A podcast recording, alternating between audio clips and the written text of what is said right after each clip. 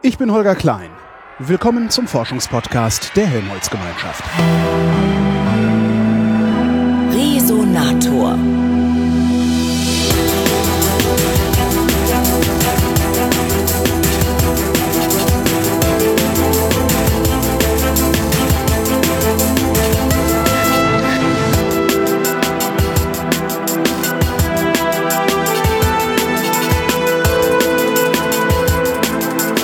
Amerika, gekommen von der University of Chicago, ist Nisa Ibrahim. Der ist Paläontologe und National Geographic Explorer. Hallo Nisa. Hallo.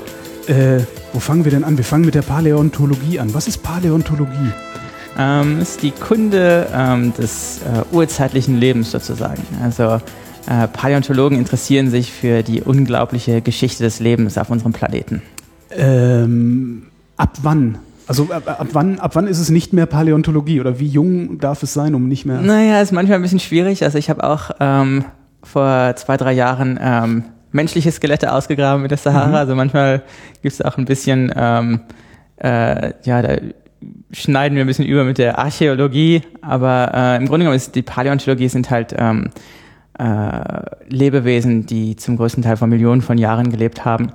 Und ähm, es geht halt wirklich um, um äh, unser Gesamtbild von der Evolution des Lebens. Also jetzt nicht nur um äh, menschliche Kulturen oder, also das sind dann mehr Archäologen jetzt. Und äh. der, also, und weil der Mensch noch lebt, ist selbst ein versteinerter Mensch, also ein, ein, ein versteinertes Menschenskelett, äh, naja, nicht Paläontologie. Naja, es gibt dann natürlich, natürlich noch die Paläoanthropologie, ah. das ist ja dann sozusagen ähm, ist ja ein, ein ein, ein weiteres Feld der Paläontologie und da ist ja dann schon die Geschichte des Menschen und mhm. naja, da wird es dann schon ein bisschen ähm, verschwommen, das Ganze.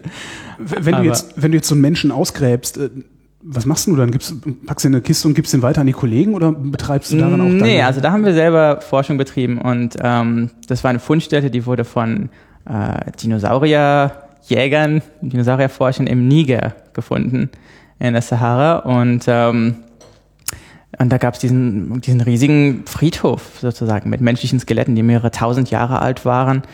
Und ähm, ja, dann manchmal passieren solche Dinge. Man muss manchmal großartige Entdeckungen auch, auch äh, als solche wahrnehmen, wenn man da ist. Die hätten natürlich auch sagen können, naja, interessiert uns nicht, wir sind hier für die Saurierknochen. Mhm. Aber das war dann letztendlich doch eine ganz spannende Entdeckung. Und ähm, als Paläontologen haben wir ja auch äh, sehr viel Ahnung von äh, Anatomie und vergleichender Anatomie. Ähm, viele von meinen Kollegen äh, unterrichten auch äh, menschliche Anatomie für, für äh, Medizinstudenten, äh, zum Beispiel an unserer Uni. Und insofern ähm, ist das nicht so ein riesiger Unterschied zwischen einem Dinosaurier und einem Menschenskelett. Mhm. Und ja, und es ist natürlich was Besonderes. Wenn man Menschenskelette ausgräbt, dann äh, blickt man natürlich schon einer besonderen Art in die Augen. Ich meine, so, da denkt man, sich schon. Selbst, ne? Ja, genau. Und da denkt man sich, was haben die für ein Leben gehabt? Und äh, und ich hatte ein Skelett gefunden, gleich am ersten Abend, als ich auf der Fundstelle war im Niger. Es war auch eine ziemlich abenteuerliche Expedition. Ähm, und äh, habe diesen Schädel ausgegraben und der hatte so geschliffene Zähne. Mhm. Und, und äh, das hat mich natürlich sofort fasziniert. So ein Skelett hatten die da vorher noch nicht gefunden. Und da denkt man sich, naja, warum hat er das gemacht? Und Ach so, äh, äh, äh, bewusst geschliffene Zähne. Ja, ja, bewusst Zähne, geschliffene also Zähne, ja. Kauen ja, ja, und, und vier Zähne im Unterkiefer total rausgehauen. Also das war, es gibt's ja manchmal noch in manchen Kulturen, dass die Zähne auch geschliffen werden mhm. und so. Ähm, aber das ist dann natürlich schon sehr faszinierend. Das hat man halt beim Dinosaurier meistens nicht, dass man jetzt sozusagen diese besondere Geschichte und Lebensgeschichte ähm, entdeckt. Aber, du, ja. du sagtest eben Dinosaurierjäger, aber da haben noch gar keine Menschen gelebt, als es Dinosaurier gab. Nein, aber die Gesteinsschichten, ähm, sind ganz in der Nähe. Also es gibt ja diese Gesteinsschichten, die 120 Millionen Jahre alt sind, wo die Dinosaurierknochen sind. Und da drüber liegen halt solche Dünenablagerungen und mhm. da sind die menschlichen Skelette drin. Insofern das heißt, du ähm, sind die im Grunde durch Menschen graben, um die Dinosaurierknochen zu finden. Naja, diese Dünen sind nicht so ähm, äh, weitläufig, aber ja, die sind, die liegen sozusagen direkt über den Dinosaurierschichten. Das passiert manchmal so. In der Geologie ist vieles möglich. Was findet man denn da noch außer außer den Skeletten der Menschen? Findet man auch noch irgendwelche Artefakte oder ist es dafür? Ja, wir haben viele Artefakte gefunden, ähm, Pfeilspitzen und äh, Angelhaken. Ähm, Woraus sind die? Und äh, die meisten sind aus Flusspferdknochen geschnitzt. Wir mhm. haben also auch Flusspferdknochen äh, gefunden und äh, ein paar Giraffen und viele Krokodile. Es war so eine Zeit, als dieser Teil der Sahara noch ziemlich grün war. Das nennen wir so die Green Sahara. Und das ist halt eine ziemlich ähm, äh, spannende Geschichte, weil die Wüste heutzutage natürlich ganz anders aussieht. Es war wahnsinnig heiß, als wir da gegraben haben, unter sehr schwierigen Bedingungen. Wir waren da ähm, mehrere Wochen mitten im, im Nirgendwo. Ähm, und ich hatte in meinem Team, ähm, hatten wir äh, fünf Wissenschaftler, zwei Wissenschaftler aus dem, aus dem Niger und 30 bewaffnete Soldaten weil wir halt in einem ähm, ja ziemlich. Die Frage habe ich hier stehen: Ist man ist man in den Ländern willkommen, in denen man graben geht? Eigentlich ja. Also meine Erfahrung ist, ist auch in den Ländern, ähm, in denen manche Leute vielleicht denken, dass dass man da gleich mit äh, irgendwelchen Beduinen entführt. Ja, genau. Äh, die Wahrheit ist, die meisten Leute sind sind wahnsinnig ähm, äh, nett und und ähm, heißen dann wirklich willkommen. Aber es ist natürlich auch so, dass in der Sahara, das ist ja ein ist ja sozusagen einer meiner Arbeitsplätze. Ich, ich mache ja viel Arbeit in der Sahara.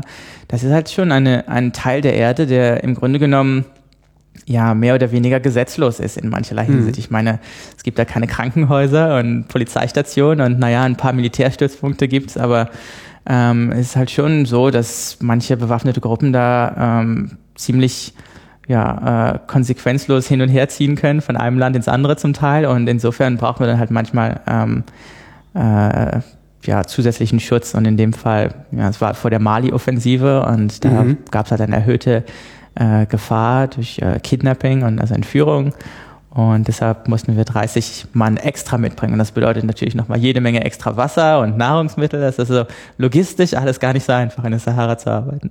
Und wenn ihr dann damit mit fünf Wissenschaftlern und 30 bewaffneten Soldaten steht. Das, äh, wie stelle ich mir das vor, wie so eine Wagenburg aus Bewaffneten um euren Ausgrabungsort? so herum? ungefähr, ja wir hatten halt unser zentrales Zeltlager und, ähm, und die Soldaten haben halt ähm, an, an, drei verschiedenen Orten sozusagen ihre Lager errichtet, sodass sie so eine Art Dreieck geformt mhm. haben.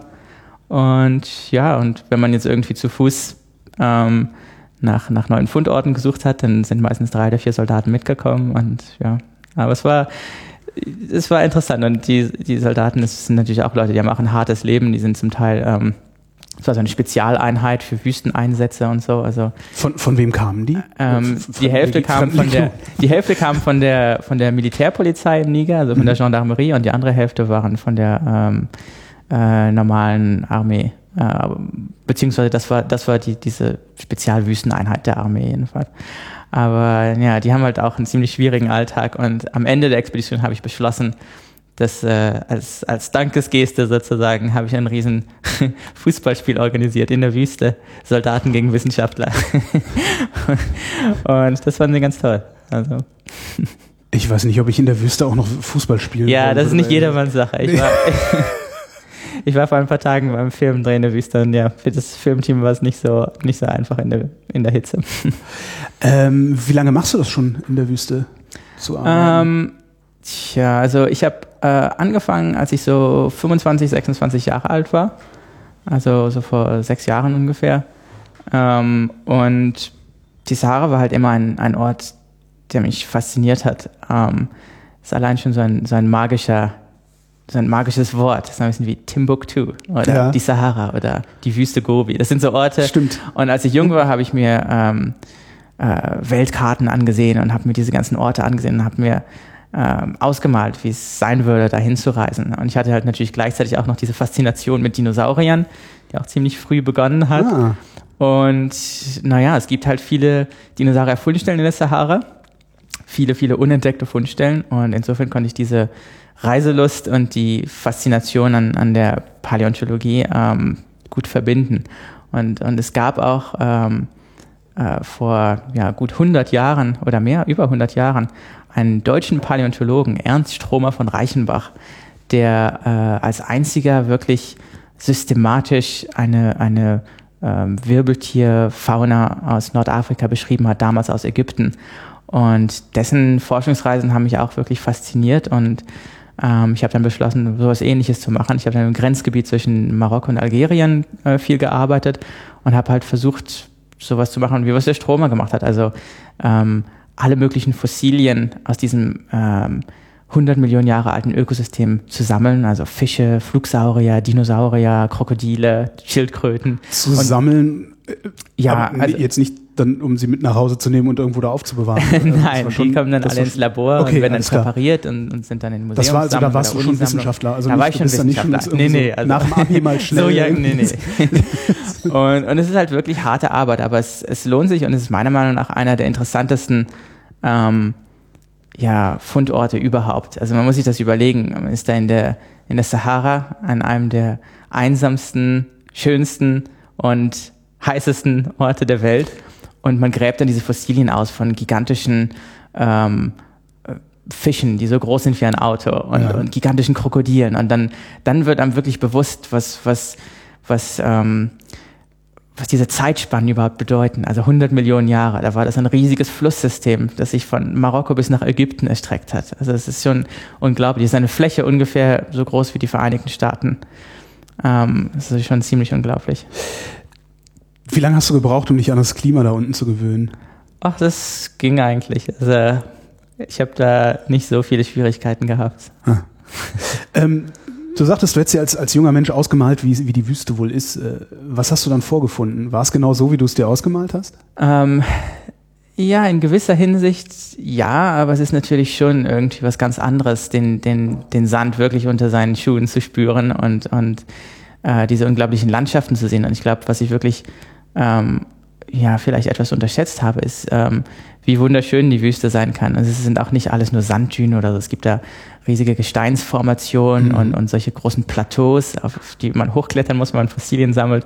Und man hat da eine unglaubliche Aussicht. Ähm, und, und es ist halt ein sehr ähm, ruhiger Ort. Ähm, ich meine, es gibt kein Internet, kein Telefon, und ja, es ist also. Niemand hört dich schreien. das auch, aber, aber es ist halt wirklich irgendwie, ja, es hat irgendwie was Magisches. Es ist halt zeitlos. Oder, oder man sieht halt irgendwelche Kamelkarawanen oder Dromedare. Du, zeitlos im Sinne von außerhalb der Zeit. Oder also, ja, also ja. Eine eigene. Ja, ich meine, es gibt ja zum Teil ähm, Karawanenrouten, die schon seit hunderten von Jahren genutzt werden. Und, und das ist schon unglaublich könnten da auch so, so Pfeifen wie ich einfach hinfahren und sich die Wüste angucken? Nee, ne? Da muss man schon was vorhaben und wissen, was man tut. Ja, eigentlich muss man was vorhaben und es gibt auch große Teile der Wüste, in die man nicht einfach so reisen kann. Also manche äh, Gebiete, in denen ich gearbeitet habe, sind auch ähm, äh, ja, Militärgebiete oder sind halt mehr oder weniger Sperrgebiete. Das heißt, braucht man auch spezielle äh, ähm, ja, Genehmigungen und so weiter. Woher weißt du, wo du graben musst? Gräbst du überhaupt oder liegen die Dinger da einfach so rum, weil der Wind sie freigeblasen Naja, es gibt manche Teile in der Sahara, äh, wo tatsächlich ähm, Skelette von Dinosauriern und, und riesigen Krokodilen einfach so rauswittern und, und sozusagen am Boden liegen. Aber ähm, die Fundstellen, an denen ich die meiste Zeit verbracht habe, sind, sind da schon ein bisschen ähm, anspruchsvoller. Und da muss man wirklich, das ist wirklich harte Arbeit. Also man guckt sich erstmal geologische Karten an, da kann man ja so in groben Zügen zumindest erkennen, wo die ähm, Gesteinsschichten des richtigen Alters zu finden sind. Aber wenn man erstmal da vor Ort ist, dann sieht man sich um und sieht diese riesigen Gesteinsformationen und den roten Sand, das sieht ein bisschen aus wie auf, wie auf dem Mars. Mhm. Und dann denken man sich auch, okay, wo fange ich jetzt an? Und, und die Wahrheit ist, man verbringt wahnsinnig viel Zeit damit.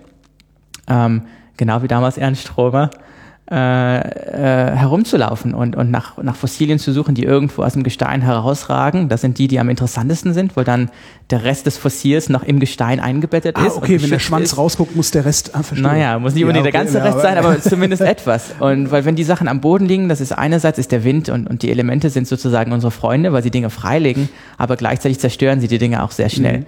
Und insofern muss man halt gerade am richtigen, im richtigen Augenblick am richtigen Ort sein. Da wäre es ja eigentlich sinnvoll, irgendwie sowas zu haben wie, weiß ich nicht, ein autonomes Drohnensystem, das die ganze Zeit so ein Monitoring macht und Alarm schlägt, sobald mal wieder was rausguckt. Ne? Naja, könnte man machen. Ähm, ist halt unbezahlbar. Naja, vielleicht ist Helmholtz interessiert, da einzuspringen. aber, ähm, aber die Sache ist halt auch, es ist wahnsinnig schwierig, diese Sachen zu erkennen.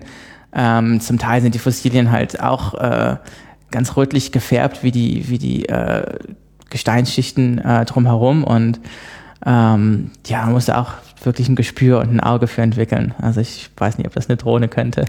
Wahrscheinlich nicht.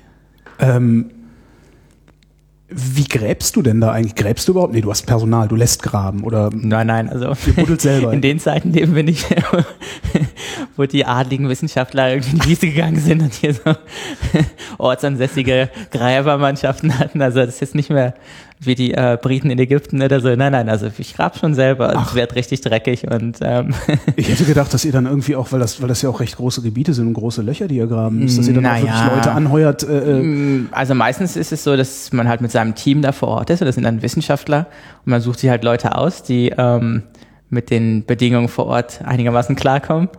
Und ähm, ja, man ist da schon ein ganz eingeschworenes Team und, und manchmal ähm, teilt sich die Gruppe dann auf, dann geht man in Zweiergruppen äh, auf die Suche nach Fossilien und ähm, ja, aber du kannst doch nicht alleine so ein Dinosaurier-Ding sie freilegen. Das ist doch. Naja, es ist halt, ähm, mancher sind wir zu acht oder zehnt und ähm, manche sind auch nur zu, zu dritt oder viert, aber die Wahrheit ist auch, dass man in diesem Teil des Sahara ganz selten ähm, äh, große zusammenhängende Skelette findet. Das war halt ein großes Flusssystem und die meisten Knochen, die man findet, sind vereinzelte Knochen, also Zähne, äh, Rippen, Wirbelknochen und so weiter und so fort. Manchmal ein Schädel, aber es ist nicht so einfach, weil dieses Flusssystem war schon ähm, ja ziemlich äh, also die, die, die Flüsse waren, waren, waren sind ziemlich äh, schnell geflossen mhm. und äh, es gab also schon eine ganz schöne Strömung und die Kadaver fallen dann halt auseinander und werden dann auch noch von Aasfressern auseinandergerissen und insofern ist es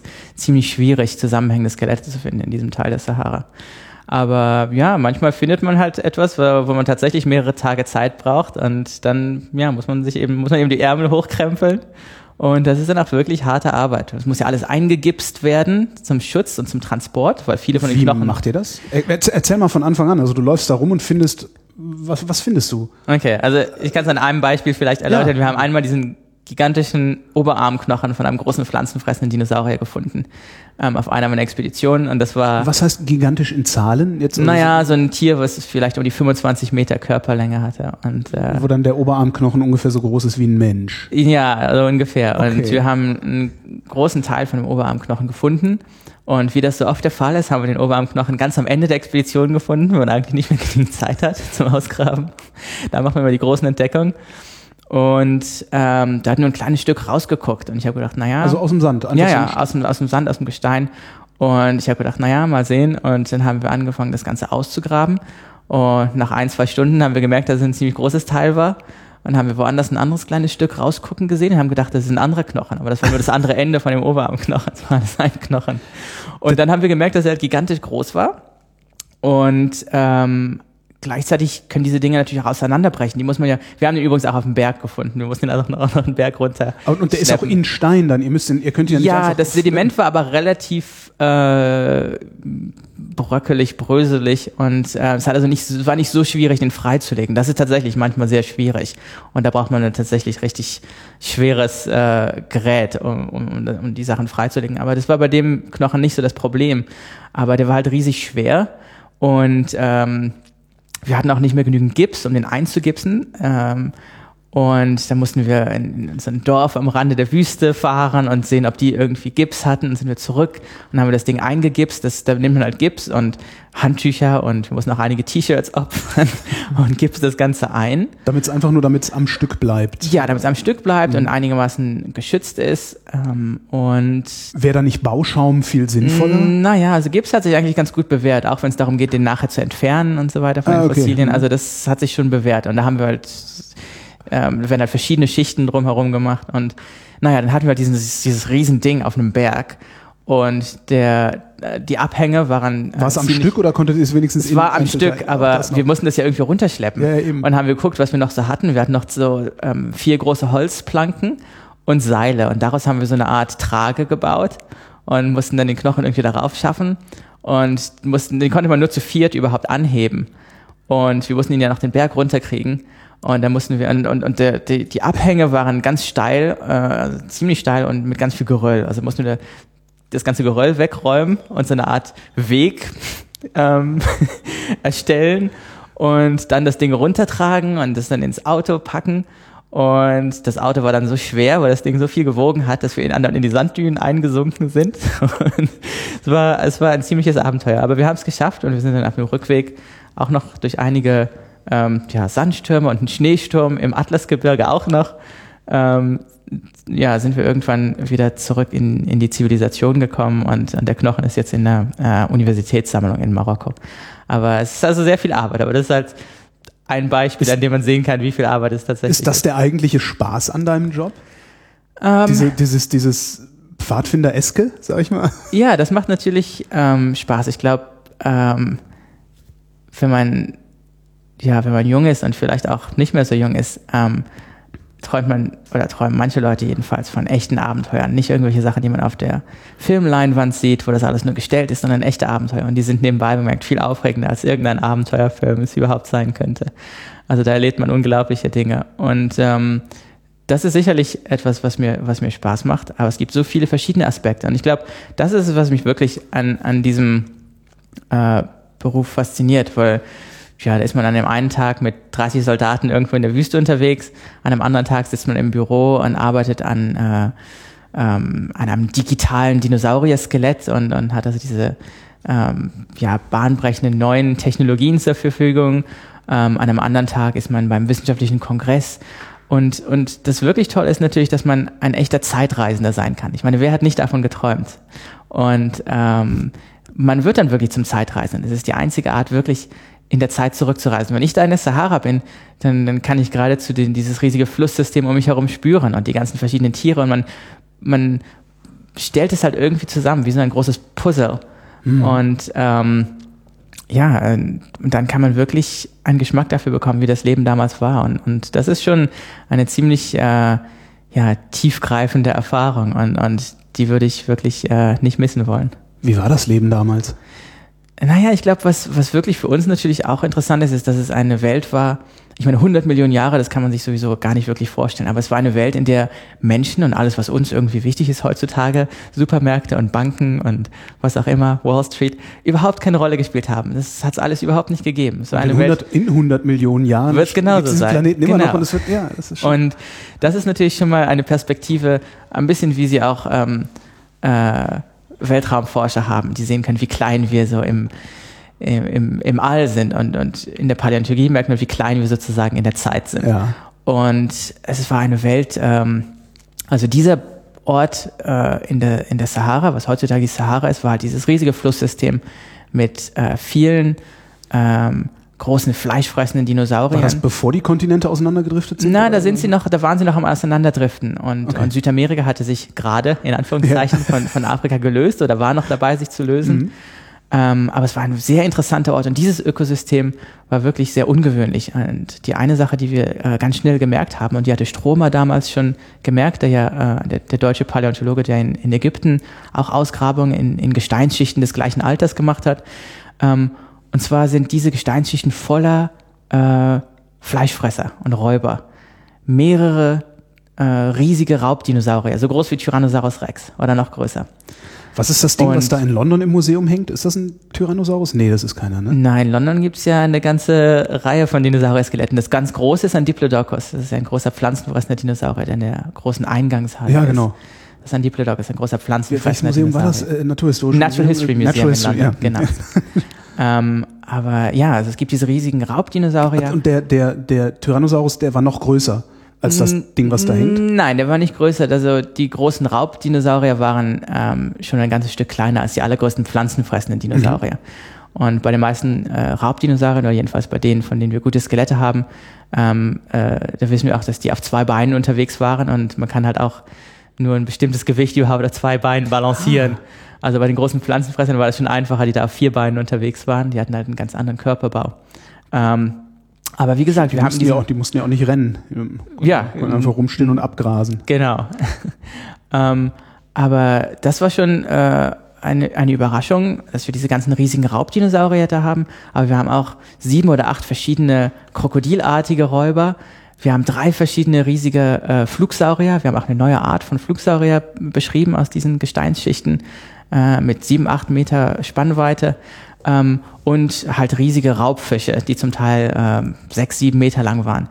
Ähm, und ganz wenige Knochen von pflanzenfressenden Dinosauriern. Das war so ein ganz merkwürdiges Ökosystem. Und ähm, ganz anders als andere Dinosaurier-Ökosysteme, die wir kennen und auch ganz anders als Ökosysteme, die wir heutzutage kennen. Und ich habe es äh, manchmal beschrieben als den gefährlichsten Ort in der Geschichte unseres Planeten. Also wenn man da als Zeitreisender tatsächlich vor Ort wäre, ist die Wahrscheinlichkeit gefressen zu werden maximal ziemlich groß. Ja, ich würde das Risiko wahrscheinlich in Kauf nehmen, um den Ort einmal zu sehen. Aber ähm, es ist ja, es wäre sicherlich nicht ein guter Urlaubsort für Zeitreisende. Wie kommt das? Habt ihr da irgendwelche Theorien? Also wie kommt es, dass das Biotop fast ausschließlich aus Fleischfressern besteht? Naja, also es gibt ja verschiedene äh, Erklärungsversuche äh, und ich glaube, ähm, die zwei wichtigsten ähm, Dinge, die wir herausgefunden haben, sind erstens, dass die Fleischfresser da zum Teil sehr äh, also hoch spezialisiert waren. Ähm, wenn wir die Kiefer von den verschiedenen Raubtieren vergleichen, ob das die Raubsaurier sind oder die Flugsaurier, ähm, die sind alle ganz unterschiedlich. Also die Tiere haben ganz offensichtlich verschiedene Dinge gefressen ähm, und wir wissen auch, dass viele von ihnen äh, sich von ähm, ja, Flusstieren und Fischen ernährt haben. Und die gab es da in wirklich großen Mengen. Mhm. Und insofern ähm, ja, ist dieses Ökosystem halt äh, etwas untypisch, aber äh, ganz offensichtlich sehr erfolgreich. Und wie gesagt, wir finden die gleichen Raubtiere äh, in Marokko und Algerien und Ägypten ähm, und die waren da für viele Millionen Jahre ähm, zugange. Findet ihr die eigentlich auch in anderen Teilen der Welt oder ist Afrika das, wo die Dinosaurier rumliegen? Naja, es gibt ganz viele ähm, bekannte Dinosaurierfunde aus Nordamerika natürlich. Es werden im Moment ganz viele Dinosaurier in Asien gefunden, vor allem in China. Da werden ja viele gefiederte Dinosaurier gefunden. Wir wissen ja jetzt, dass, dass die Vögel äh, und Spatzen und, und, äh, und so weiter sind Dinosaurier, sind direkte Nachfahren von einer Gruppe von kleinen fleischfressenden Dinosauriern mhm. und sind also so biologisch gesehen sind das Dinosaurier, die das große Aussterben überlebt haben. Ähm, das sind also ganz wichtige Fundorte. Es gibt auch in Südamerika viele Fundstellen. Aber was mich an Afrika fasziniert hat, ist halt, dass, dass da so gut wie niemand gräbt. Das ist halt irgendwie nach wie vor eine, ja, ein, ein unbekannter Kontinent in der, in der Paläontologie, ähm, weil es halt logistisch schwierig ist und äh, es gibt halt politische Instabilität. Aber äh, mich hat's nie wirklich dahin gezogen, wo viele andere Forscher waren. Ich meine, als ich meine Doktorarbeit begonnen habe oder bevor ich die begonnen habe, haben Leute gesagt, na ja, willst du nicht in China arbeiten? Und ich habe gedacht, Mensch, das sind so viele Paläontologen und da passiert im Moment so viel. Es hat mich irgendwie nicht so sehr gereizt. Aber Afrika hat mich gereizt, weil da wissen wir wirklich so wenig. Und ja, es war so, es war auch ein größeres Abenteuer. Das war sicherlich auch Teil meiner Entscheidung. Aber warum, also ich, ich bin gerade sehr verblüfft, dass da so wenig gegraben wird, weil das ja auch als die Wiege der Menschheit gilt. Eigentlich müssten da doch naja, nicht unbedingt die Paläontologen, aber die, äh, was ja, war pa Paläoanthropologen, Paläoanthropologen ja. die müssten doch da eigentlich äh, im Spalier durch Ja, na, da, da gibt's ja auch ein paar Fundstellen, die auch tatsächlich ähm, äh, ja für viele Jahre gut bearbeitet wurden. Aber das sind dann halt Orte in Kenia zum Beispiel mhm. oder in Südafrika, da gibt's ja ganz bekannte Fundstellen. Ähm, wo äh, die Leakeys und, und äh, Johanssons, äh, die ganzen bekannten Paläoanthropologen, ähm, äh, viele bedeutende Funde gemacht haben. Aber das ist halt, ähm, das sind halt so ziemlich die einzigen Orte. Und wenn es jetzt ähm, um äh, andere Teile in Zentralafrika geht und vor allem die Sahara, da ist halt wirklich ganz wenig los. Und gerade wenn es um Dinosaurier geht, da wissen wir wirklich sehr wenig ähm, von, von äh, afrikanischen Funden. Wenn du jetzt so rumläufst, um Dinosaurier zu finden und äh, dann halt auf menschliche Skelette triffst, äh, ist das jedes Mal ein neuer Fundort für die Paläoanthropologen? Äh, ja, also ich meine, da Sagen haben auch, die Danke? naja, wie gesagt, diese, diese, diese Fundstelle war ja sozusagen, ähm, ja, sagen wir mal, in den Händen von Paläontologen. Wir haben ein paar ähm, äh, Archäologen auch äh, zu Rate gezogen, die jetzt auch da an dem Projekt mitarbeiten. Das ist ein multidisziplinarisches Projekt jetzt. Ähm, aber natürlich, die finden das toll. Das ist eine, eine wichtige Entdeckung, äh, die äh, von Kollegen äh, von mir von der University of Chicago gemacht wurde vor ein paar Jahren. Und ähm, ja, sicherlich ein, ein, ein wichtiger Fundort für die, ähm, für die Menschheitsgeschichte. Weißt du, wenn du da hinfährst, um deine Fossilien zu finden, äh, weißt du vorher schon, was du finden wirst? Also hast du eine grobe Ahnung oder ist es jedes Mal wieder eine Überraschung, wenn du da. Ähm, es ist oft eine Überraschung. Man hat eine grobe Vorstellung man weiß ungefähr, dass man in bestimmten Gesteinsschichten ähm, auf jeden Fall Dinosaurierknochen finden wird. Ähm, aber es, es, sind meistens Überraschungen. Ich meine, es ist, wie gesagt, harte Arbeit, man weiß im Voraus nicht genau, was man finden wird. Und das ist ja auch irgendwie der Spaß daran. Man findet irgendwas ganz Merkwürdiges, dann muss man sich erstmal überlegen, was bedeutet das jetzt eigentlich und was ist das? Und da fängt dann die Detektivarbeit an. Hast du mal ein Beispiel?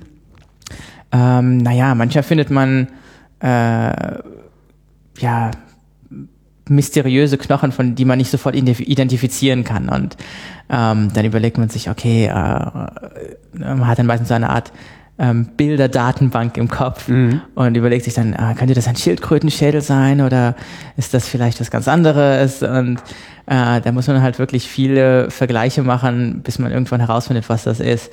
Und manchmal findet man halt auch Dinge, die halt ganz unerwartet äh, sind. Und wie gesagt, wenn man nach Saurierknochen sucht und dann plötzlich menschliche Skelette in der Düne findet, das zum Beispiel ist ja eine, eine echte Entdeckung, ähm, äh, wie man sie sich äh, im Bilderbuch vorstellt. Ich meine, etwas, was wirklich ganz unerwartet kam. Mhm. Und das ist übrigens im, Moment, glaube ich, ein, ein großes Problem, wenn es ähm, so um die äh, Förderung von, von äh, Expeditionen und Forschung und so weiter geht. Es werden zum Teil nur Projekte gefördert, ähm, bei denen man sozusagen schon im Voraus mehr oder weniger weiß, was man finden wird. Aber das ist natürlich nicht wirklich. Ähm, das ist nicht unbedingt Grundlagenforschung. Ja, genau. Äh, und so, das ist dann keine echte, also ähm, es gibt nur wenige Organisationen, die noch solche ähm, Forschung wirklich fördern und, und ähm, also sie einfach sagen, jetzt fahrt mal, also praktisch ein Schrotschuss. Also genau. Schrot also, schießen und gucken, ob man das trifft. Ja, genau. Und, und, und meistens hat man ja schon eine gewisse Ahnung und geht jetzt nicht total ohne irgendwelche, ähm, äh, ja, zumindest geologische Vorbereitung. Ja, man hat sich schon irgendwie vorbereitet, ja. aber ähm, ja, ich, ich würde sagen, einer der, der, ja, eine der Organisationen, die tatsächlich solche Forschung über viele Jahre ähm, ähm, gefördert hat, ist, ist National Geographic. Und ähm, ich habe den vor ein paar Wochen erzählt, ähm, da hatten sie auch eins von meinen Projekten gefördert, was auch ähm, eine ziemlich verrückte Geschichte war. Ähm, und da habe ich ihnen erzählt, das ist wirklich sehr wichtig, dass es solche Organisationen noch gibt, die sagen, okay, ihr wollt äh, die Wiege der Menschheit finden oder mhm. ihr wollt die Titanic entdecken oder ihr wollt was auch immer äh, irgendeinen verlorenen Tempel irgendwo entdecken. Ähm, wir werden euch fördern. Ich meine, das ist äh, so werden die wirklich wichtigen Entdeckungen gemacht. Ich meine, man kann und denen ist dann auch egal, ob da was bei rauskommt oder nicht. Also sie sagen jetzt guck mal nach, wenn da nichts ist, haben wir halt Pech gehabt. Genau, aber die Sache ist, meistens kommt was bei, dabei raus. Ich meine, die Wahrheit ist, dass, dass wenn man irgendwie die Rückendeckung von einer Organisation hat und, und geht dann irgendwo ans Ende der Welt und sucht nach etwas, meistens findet man etwas. Vielleicht nicht das, wonach man gesucht hat, aber man findet meistens etwas Wichtiges. Und ähm, ich würde sagen, unterm Strich hat es sich für sie immer gelohnt. Und das, das bedeutet auch, dass, das ist das auch, dass du National Geographic Explorer bist. Das heißt, du gehörst zu einem Kreis von Menschen, die vom National Geographic äh, in die Welt geschickt werden. Äh, sozusagen. Das ist, ähm, National Geographic ist, ist sozusagen jetzt der Partner an meiner Seite und ähm, die wählen ähm, jedes Jahr eine äh, kleine Anzahl von Leuten aus, ein bisschen überall auf der Welt, die halt ähm, in ihrem Bereich ähm, ja, äh, interessante äh, Dinge tun und, und ein bisschen die, die Grenzen ihres Fachgebiets erweitern. Und ähm, ja, das war äh, eine tolle Überraschung und ähm, ich habe inzwischen ähm, viele, viele tolle Kontakte bei National Geographic, die und die waren bis jetzt wirklich ähm, was, äh, was heißt Überraschung? Hast du dich da nicht beworben? Sondern nein, nein, man kann sich da nicht bewerben. Die kommen auf dich zu. Ja, die ja. sagen, hier, wir haben, wir haben Notiz von dir genommen. genau, genau. Wow. Man kann sich nicht bewerben, es kann, man kann auch niemanden vorschlagen. Die haben also sozusagen ihr Netzwerk von Experten und die wählen dann Leute aus. Das heißt, es kommt immer unerwartet. Irgendwann klingelt dein Telefon. National Geographic Store. Genau, und, wow. und ähm, das ist natürlich eine Organisation ist, die doch eine ziemlich ähm, unglaubliche Geschichte hat und, und ähm, und viele wichtige Entdeckungen wurden halt von National Geographic Leuten gemacht. Das ist natürlich eine tolle Sache, wenn man dann sozusagen äh, in der gleichen Organisation tätig ist wie, wie damals äh, Diane Fossey oder jetzt noch Jane Goodall oder die Leakey-Familie und so weiter und so fort. Oder Entdecker der Titanic, Robert Ballard. Ja. Also, das ist eine lange Liste und hat natürlich auch ziemlich viel Druck auf seinen Schultern. Aber andererseits habe ich noch viele Pläne für, für Ausgrabungen in der Sahara und an anderen Orten der Welt. Insofern. Ähm, und die finanzieren dich jetzt immer weiter oder äh, naja. ist dann irgendwann auch mal der nächste dran? Und, äh nein, nein, also das ist, das ist schon eine, eine längerfristige Sache. Ähm, aber man muss natürlich trotzdem interessante Projekte äh, mhm. starten. Ähm, also nur so werden ja nicht fördern, wenn man nichts Besonderes tut. Aber ähm, wenn man interessante Ideen hat und, und, ähm, und äh, ja, großartige Entdeckungen macht, dann äh, sind sie auf jeden Fall äh, an meiner Seite. Was, du sagtest vorhin, dass Sie, dass Sie ähm, Wissenschaftler fördern, die in ihrem Fachgebiet interessante Dinge machen. Was waren die interessanten Dinge, die du gemacht hast, durch die sie auf dich aufmerksam geworden sind? Naja, ähm, erstens halt, dass, dass wir sozusagen diese, diese ähm, groß angelegte Forschung in Nordafrika wieder begonnen haben und, und da einige wichtige Dinge entdeckt haben. Unter anderem haben wir, wie gesagt, einen ähm, riesigen Flugsaurier gefunden. Es war der größte Flugsaurier äh, überhaupt, ähm, das größte Flugtier überhaupt aus Afrika, das wir bis jetzt kennen. War der intakt? Also und nein, nein, aber nein, nein. Oh, da, da, Flugsaurier sind ja sind ja sowieso ganz ganz schlimme, äh, schwierige Kandidaten, weil die ja ähm, äh, sehr leicht sein müssen zum Fliegen. Das ah. heißt, die ah. Knochen sind wahnsinnig leicht gebaut mit ganz ganz dünnen Knochenwänden und äh, ja die gesamte Ausbeute an Flugsaurierfossilien, die überhaupt bis jetzt gefunden wurden, kann man auf einen relativ kleinen Tisch legen. Also das ist äh, wirklich sehr schwierig und insofern und mein, mein Doktorvater war übrigens äh, ein äh, ist ein großer Flugsaurier-Experte und der hatte noch scherzhaft gesagt, bevor ich auf eine Expedition ähm, aufgebrochen war, hat gesagt, komm nicht zurück, bevor du einen Flugsaurier gefunden hast. Und ich habe dann einen gefunden. und wir haben äh, Teile des, des Unterkiefers gefunden, Teile des Oberkiefers, Halswirbel. Ähm, und das äh, war schon ein sehr, sehr wichtiger Fund. Und, und das reicht, um auf die Größe des, des Tieres schließen zu können. Ja, weil wir haben halt einige nahe Verwandte, von denen wir einige Knochen mehr haben. Es hat sich herausgestellt, dass der, der Flugsaurier, der unserem am nächsten ist, ähm, ist der größte überhaupt. Der kommt aus Texas in den USA, mhm. Quetzalcoatlus mit, mit ungefähr 10 Meter Spannweite. Und ja, unserer ist dem ziemlich ähnlich. Ähm, das war so schon mal sehr interessant. Und unserer ist sozusagen der älteste Vorfahrer aus dieser Gruppe von Flugsauriern. Das war so ein, ein, ein ziemlich wichtiger Fund. Aber wir haben auch ähm, äh, Dutzende von Dinosaurier-Fußspuren gefunden in der Sahara. Wir haben äh, Sägefischfossilien be beschrieben, ähm, allerhand interessante Funde. Und es kommt noch ein interessanter Fund hinzu. Und zwar ähm, haben wir jetzt äh, gerade vor ein paar Wochen haben wir zum äh, ersten Mal das Skelett eines riesigen fleischfressenden Dinosauriers äh, zusammengesetzt. Das war eine ziemlich lange Geschichte. Ähm, von dem gab es früher nur ein einziges Teilskelett. Das wurde von Ernst Stromer in Ägypten äh, gefunden. 1915 wurde der beschrieben ähm, als Spinosaurus aegyptiacus. Das war ein ganz merkwürdiger Dinosaurier mit langen, schmalen Kiefern wie ein Krokodil und einem riesigen Rückensegel äh, mit Dornfortsätzen, die zum Teil fast zwei Meter hoch waren. Also ein ganz unglaubliches Tier. Und dieses Teilskelett, also diese Dornfortsätze und der Unterkiefer und ein paar andere Knochen, waren ausgestellt in der Bayerischen Staatssammlung für Paläontologie in München. Ähm, äh, die Geschichte vom Spinosaurus und von Stromer ist allerdings sehr dramatisch und Stromer war, ähm, äh, hat sich zu, zu, zu seinen Lebzeiten äh, sehr kritisch der, der, der Nazi-Diktatur gegenüber geäußert. Und äh, ja, es hat ihn wirklich viel gekostet. Von seinen drei Söhnen sind äh, zwei im Krieg gestorben. Mhm. Äh, der dritte ist erst nach äh, mehreren Jahren russischer Gefangenschaft äh, zurückgekehrt.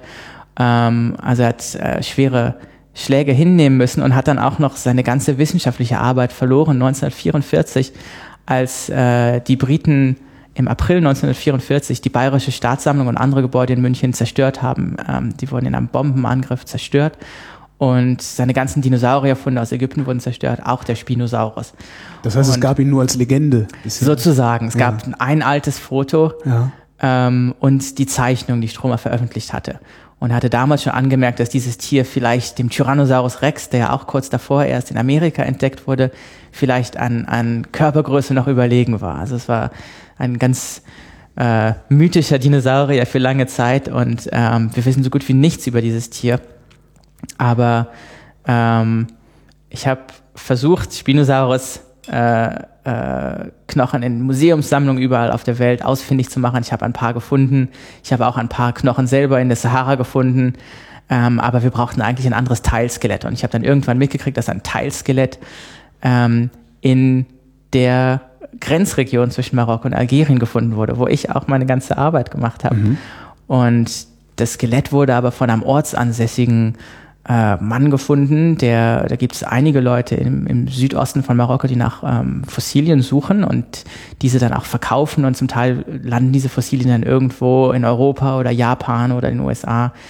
Und in privaten Sammlungen und ja, manchmal in privaten Sammlungen, aber dieses Teilskelett war halt irgendwie ähm, in Italien gelandet und war dann ähm, mehr oder weniger abgegeben worden beim äh, Museum in Mailand, wo zwei meiner Kollegen mir halt erzählt haben, dass sie ein Teilskelett von einem großen Raubsaurier in ihren Sammlungen haben. Und äh, es kommt anscheinend aus Marokko, aber genau wissen sie das nicht.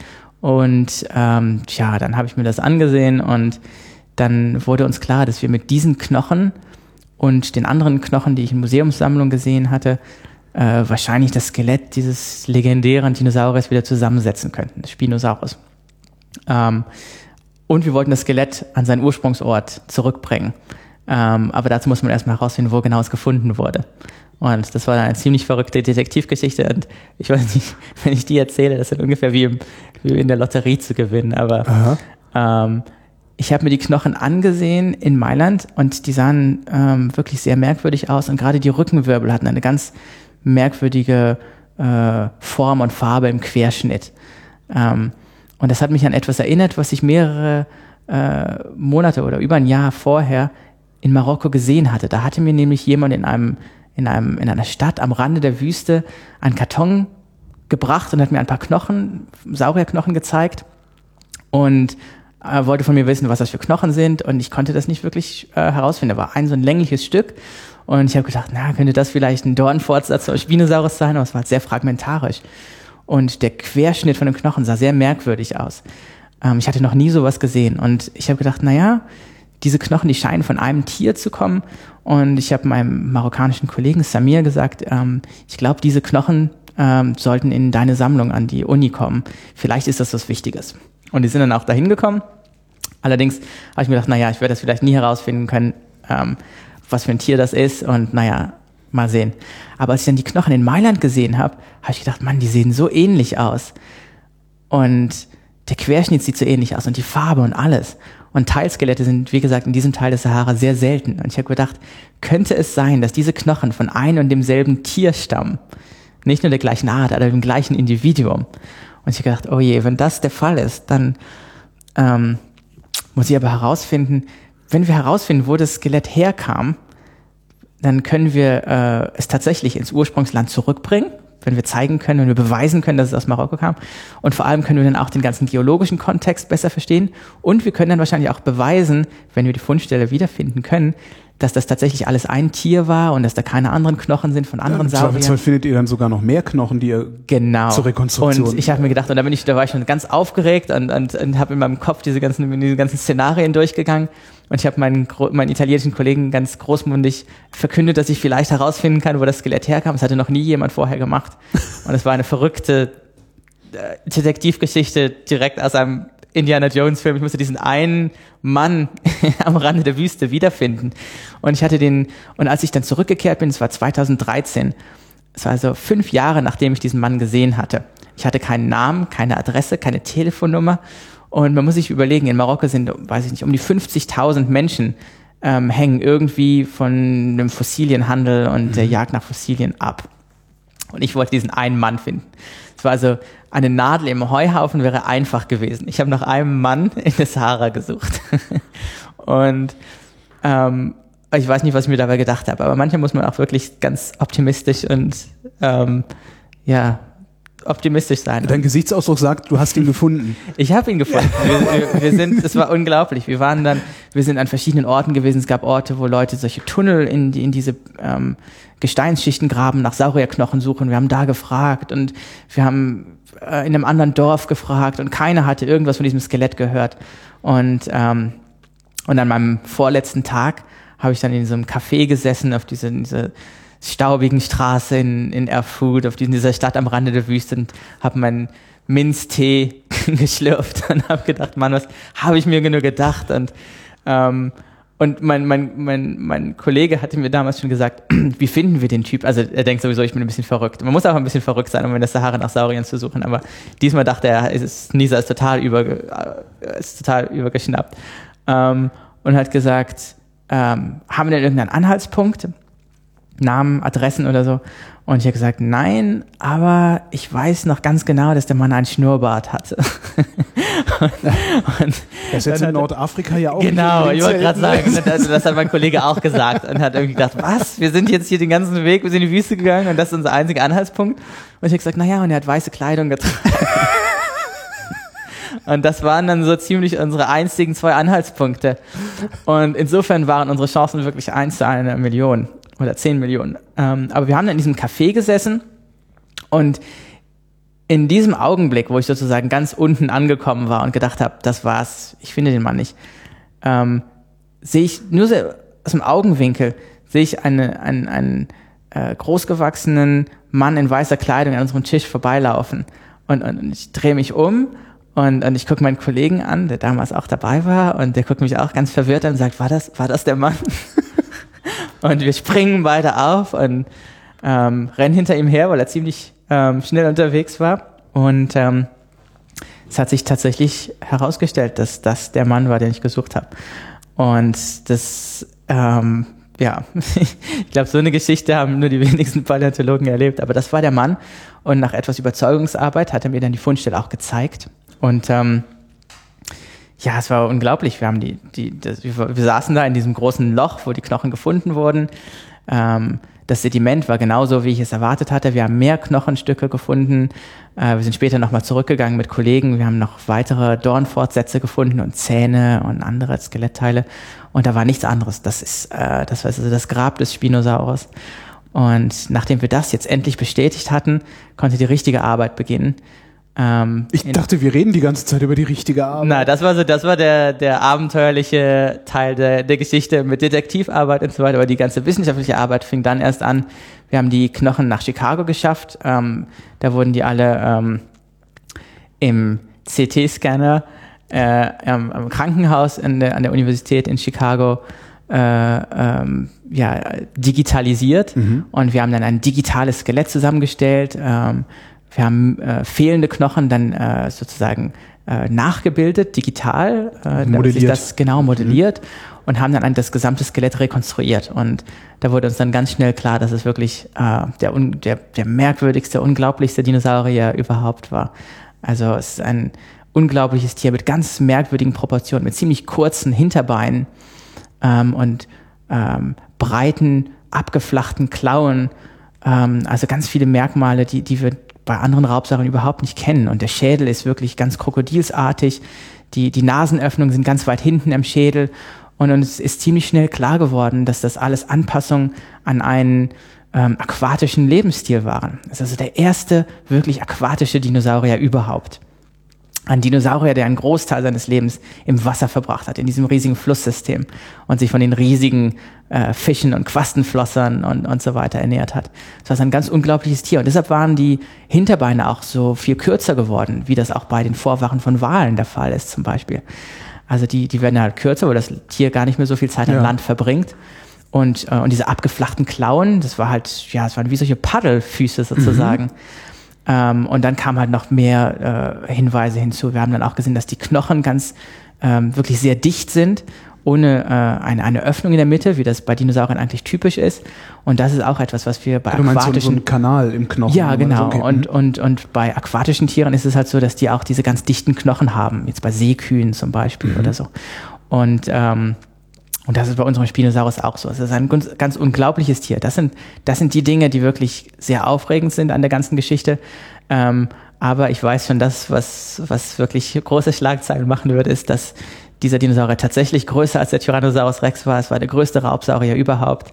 Äh, und äh, ja, die größten Tyrannosaurus-Skelette sind ungefähr äh, 12,5 Meter lang. Mhm. Unser Spinosaurus ist äh, 15 Meter lang also ein ganzes Stück größer. und ein ganz unglaublicher Dinosaurier. Also das ist dann auch nochmal eine große Geschichte für die Uni und National Geographic und äh, es wird eine Ausstellung geben in, in Washington DC und einen Film und eine National Geographic Magazine Story, auch in Deutschland und auch ein ZDF-Film. Also wird man hier auch die Abenteuer des, der Spinosaurus-Geschichte verfolgen können. Gibt es einen Link in den Show Notes dann zum Film? Wozu, wozu hat er diesen Fächer auf dem Rücken gebraucht? Das ist eine gute Frage und, und ähm, das, das, die Sache mit Dinosauriern und auch mit den Flugsauriern, an denen ich gearbeitet habe, ist, dass man guckt sich die manchmal an und man merkt dann sofort, dass es heutzutage einfach kein modernes Äquivalent dazu gibt. Mhm. Es gibt kein Tier heutzutage, das irgendwie so merkwürdig aussieht und diese komischen Proportionen hat und dann zwei Meter hohes Rückensegel hat. Ich meine, das muss man sich mal vorstellen. Das ist eine riesige Fläche. Und ähm, da hat man dann, da ist natürlich viel Platz für Spekulationen. Und es gibt äh, manche Leute, die gesagt haben, naja, vielleicht ist es so eine Art riesiger Fettbuckel, äh, bisschen wie bei einem Büffel.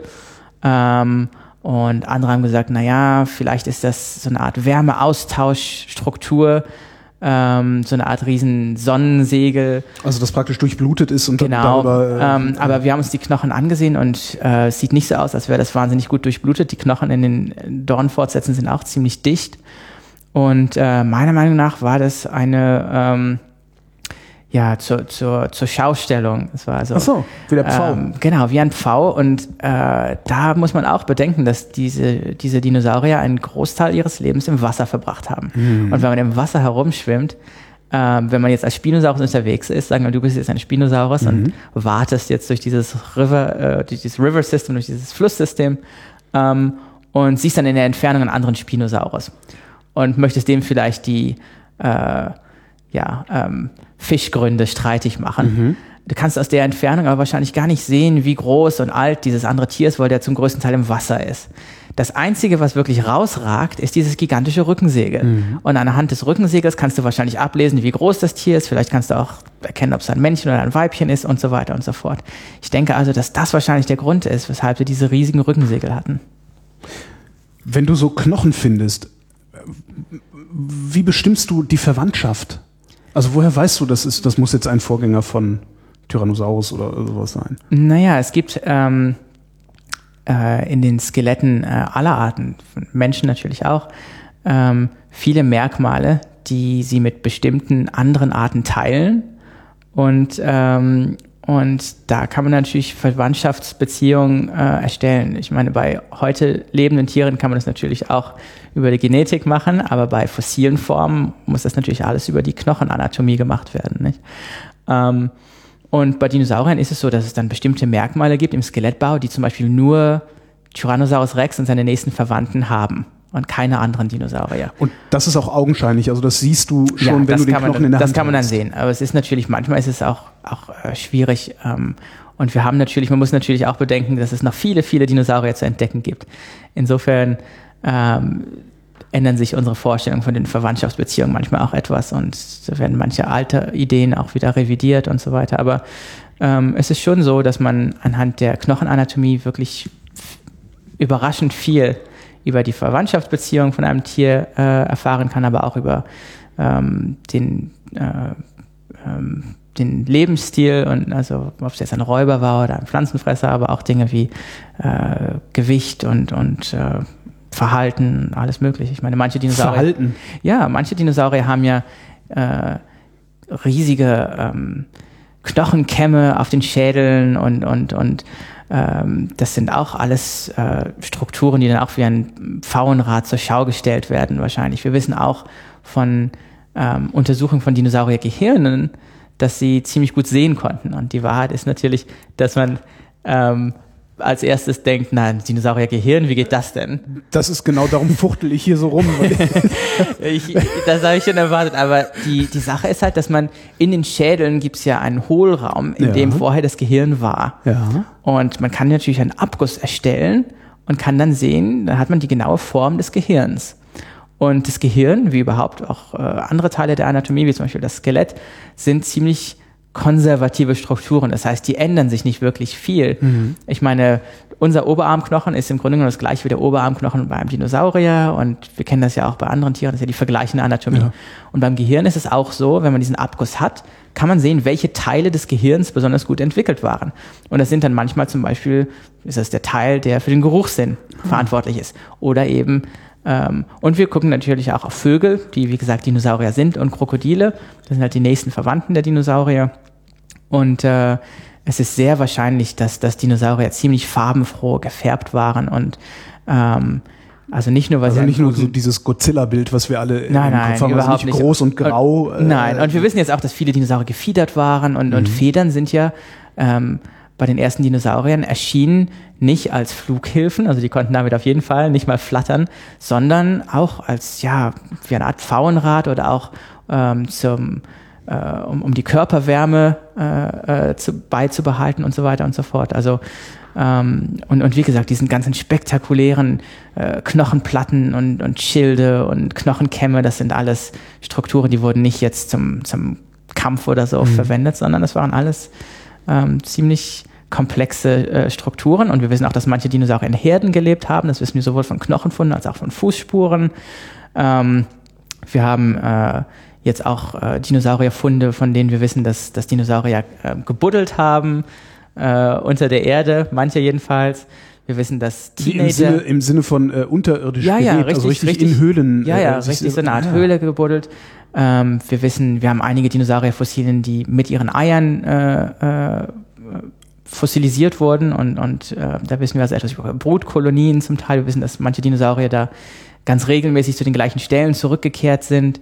Ähm, also es gibt schon wahnsinnig viele Dinge, die, die jetzt äh, wissenschaftlich gut untermauert sind. Und wenn Leute so Dinosaurier-Dokus im Fernsehen sehen, dann denken sie manchmal, naja, 90 Prozent von dem, was wir da mhm. sehen, ist irgendwie an den Haaren herbeigezogen, aber man kann schon erstaunlich viel rekonstruieren. Ähm, und gerade heutzutage findet man wirklich fast ja, jede Woche neue spektakuläre Dinosaurierfossilien irgendwo auf der Welt. Und ja, manchmal sind das ja eine Gruppe von Teenager-Dinosauriern, die, die, zusammen irgendwo gestorben sind.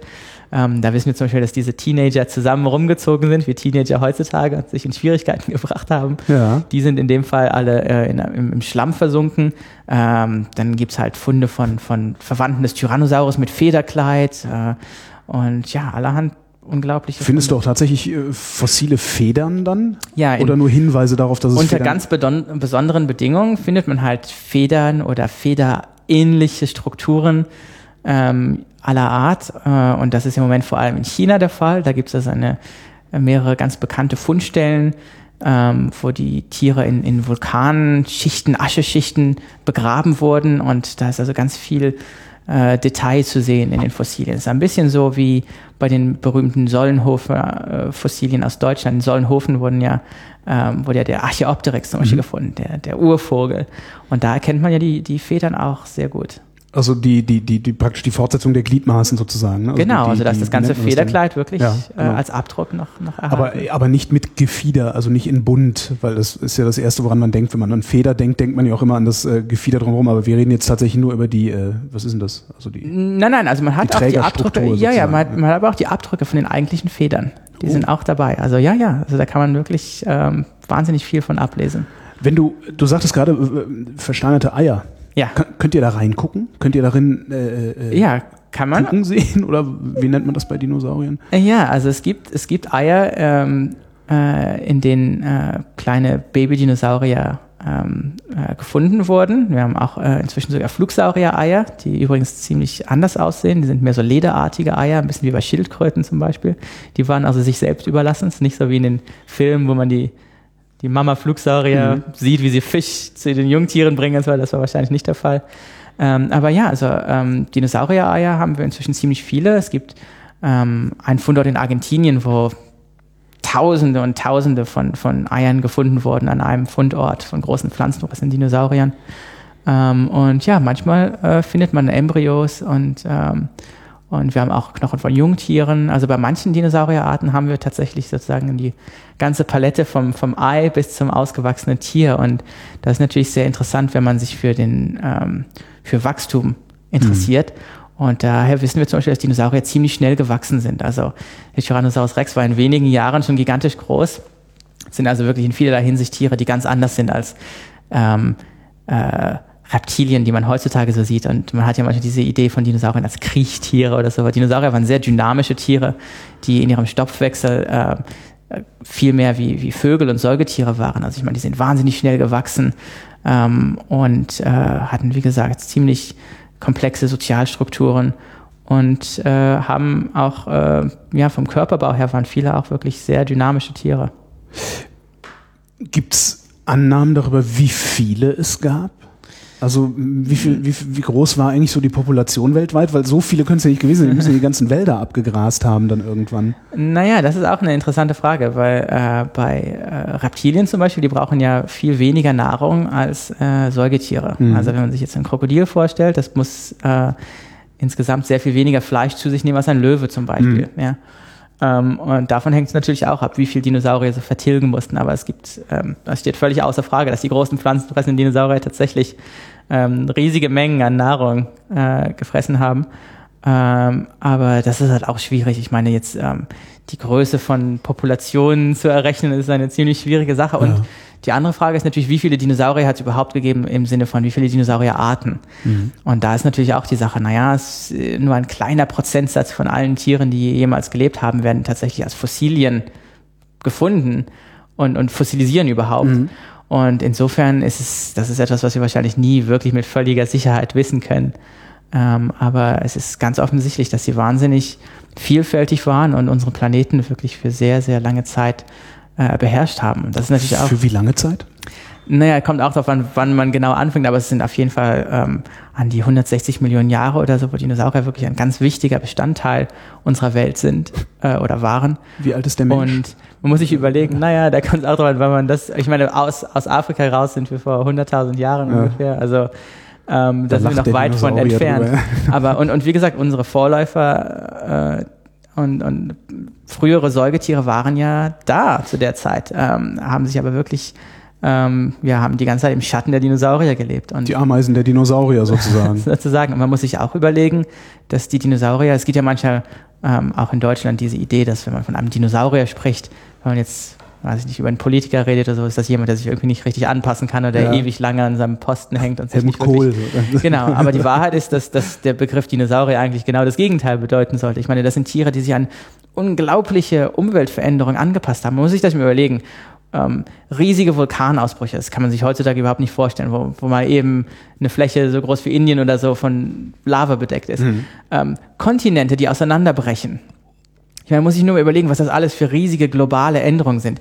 Äh, Klimaänderungen. Ich meine, die haben zu Zeiten gelebt, wo es, kein Eis an den, an den, an den Polen gab. Mhm. Und, und ähm, dann muss man sich auch noch überlegen, äh, dass es riesige Änderungen im Meeresspiegel gab. Ich meine, riesige. Ich meine, 100, 150, 200 Meter Änderung.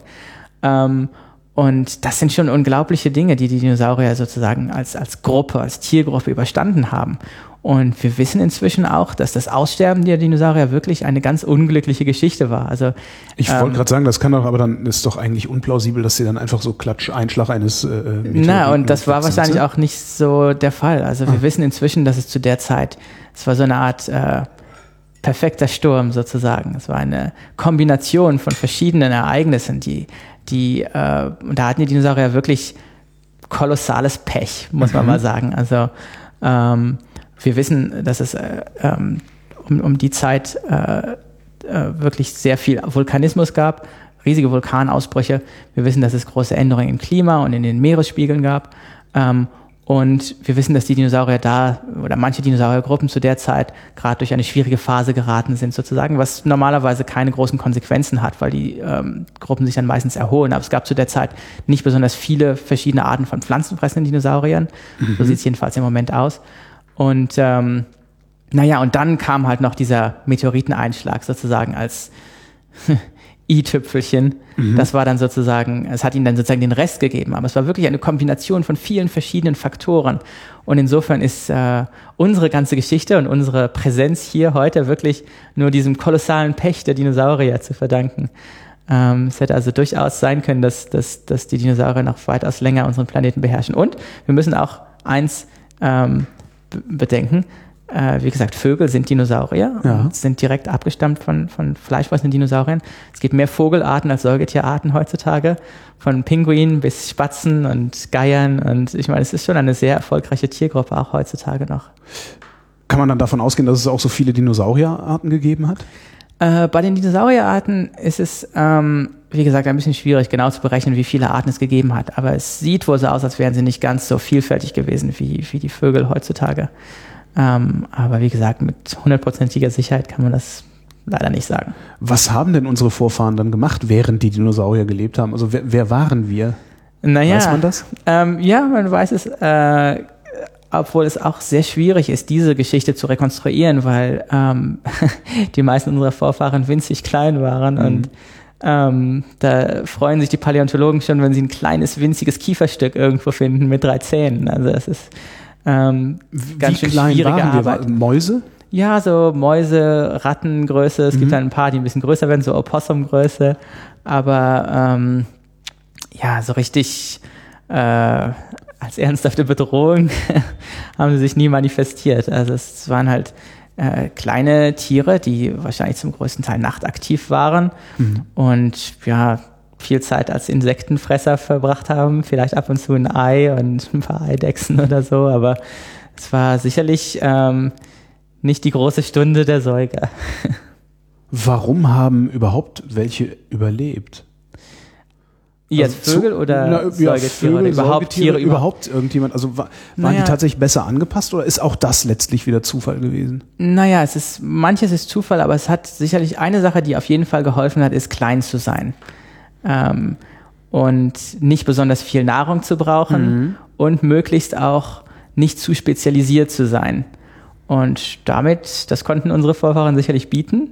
Und ähm, ja, es, viele, viele Gruppen wurden halt wirklich hart getroffen. Und ich nebenbei auch die Gruppen, die das Massenaussterben überlebt haben, wurden auch schwer getroffen. Es sind dann auch nur einige Teile von diesen Gruppen, die das Ganze überstanden haben. Aber es waren halt alles relativ kleine Tiere und, äh, und, und ähm, von den Reptilien, Krokodile und so weiter, das waren dann auch welche, die einigermaßen gut ähm, über die Runden kommen, wenn sie nicht sehr viel Futter zur Verfügung haben. Und das können ja Reptilien ziemlich gut, aber das war bei Dinosauriern halt doch eine andere Geschichte. Die waren, wie gesagt, wahrscheinlich viel äh, mehr davon abhängig, regelmäßig viel Futter zu haben mhm. und so mhm. weiter.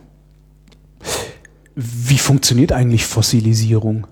Also wie geht Versteinerung? Naja, mhm. es gibt verschiedene ähm, Arten der Fossilisierung und äh, das ist auch ein aktives Forschungsgebiet, weil es gibt ja heutzutage auch ähm, ganz neue Methoden, bestimmte Fossilien zu untersuchen und da sind zum Teil mehr Dinge äh, fossilisiert, als wir es vorher gemerkt hatten.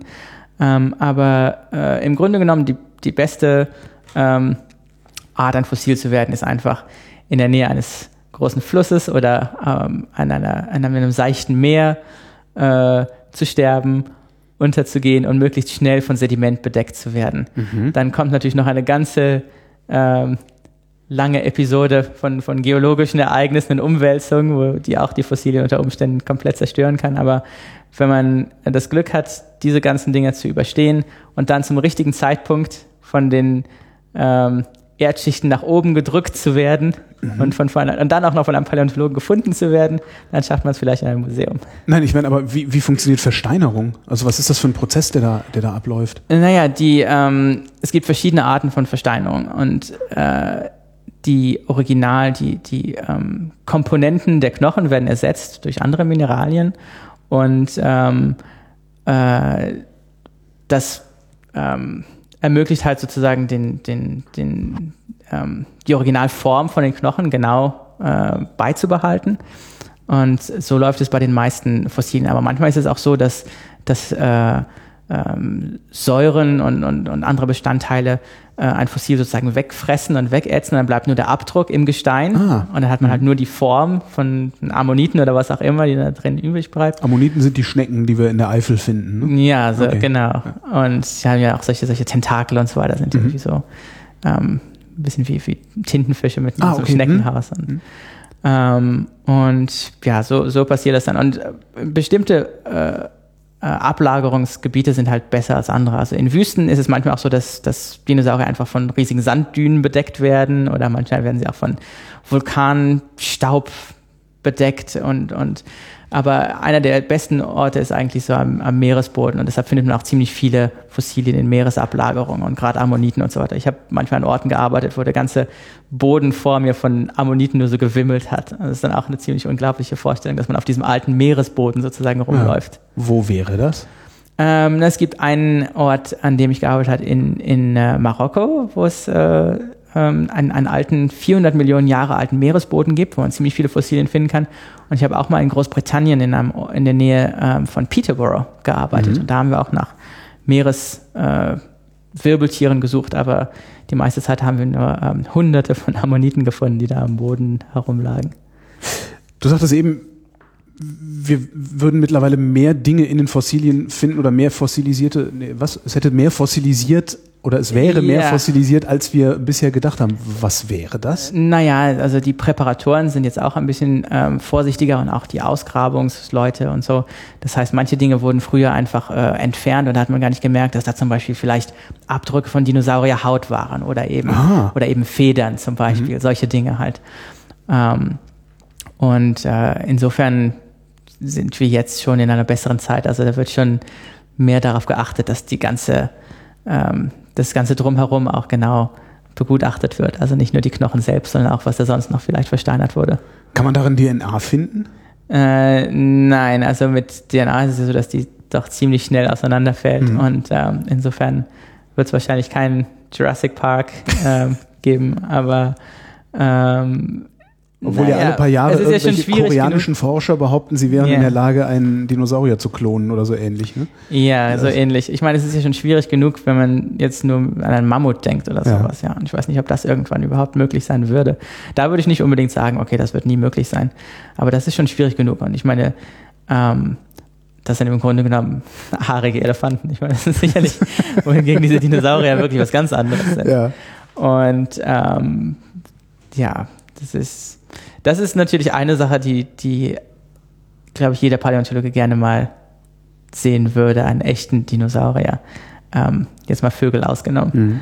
Aber ähm, andererseits ist es halt auch wirklich etwas, was meinen Beruf ähm, ja, ich weiß nicht, sehr interessant macht. Es ist doch dieses, dieses Geheimnisvolle und man ist so nah dran, aber so ganz wird man es nie wirklich wissen und man möchte sich natürlich beflügelt es die Fantasie und man malt sich aus, wie diese Tiere wohl ausgesehen haben und wie gesagt, man kann auch ziemlich viel herausfinden, aber naja, einen echten äh, äh, atmenden Spinosaurus werde ich wahrscheinlich in meiner Lebenszeit jedenfalls nicht zu Gesicht bekommen. Ähm, machst du dir dann wenigstens noch den Spaß, äh, den Dinosauriern dann irgendwie auch Fleisch und Haut und Gefieder zu geben, wenn du sie ja. modellierst? Oder modellierst du tatsächlich nur das Skelett und ja. eine äh, das, das ist etwas, was Form? Also es gibt ja manche ähm, Wissenschaftler, die sich wirklich halt für das Fossil selbst sehr interessieren, aber ähm, alles, was darüber jetzt hinausgeht, ist jetzt nicht so interessant. Aber bei mir war es immer so, dass ich ähm,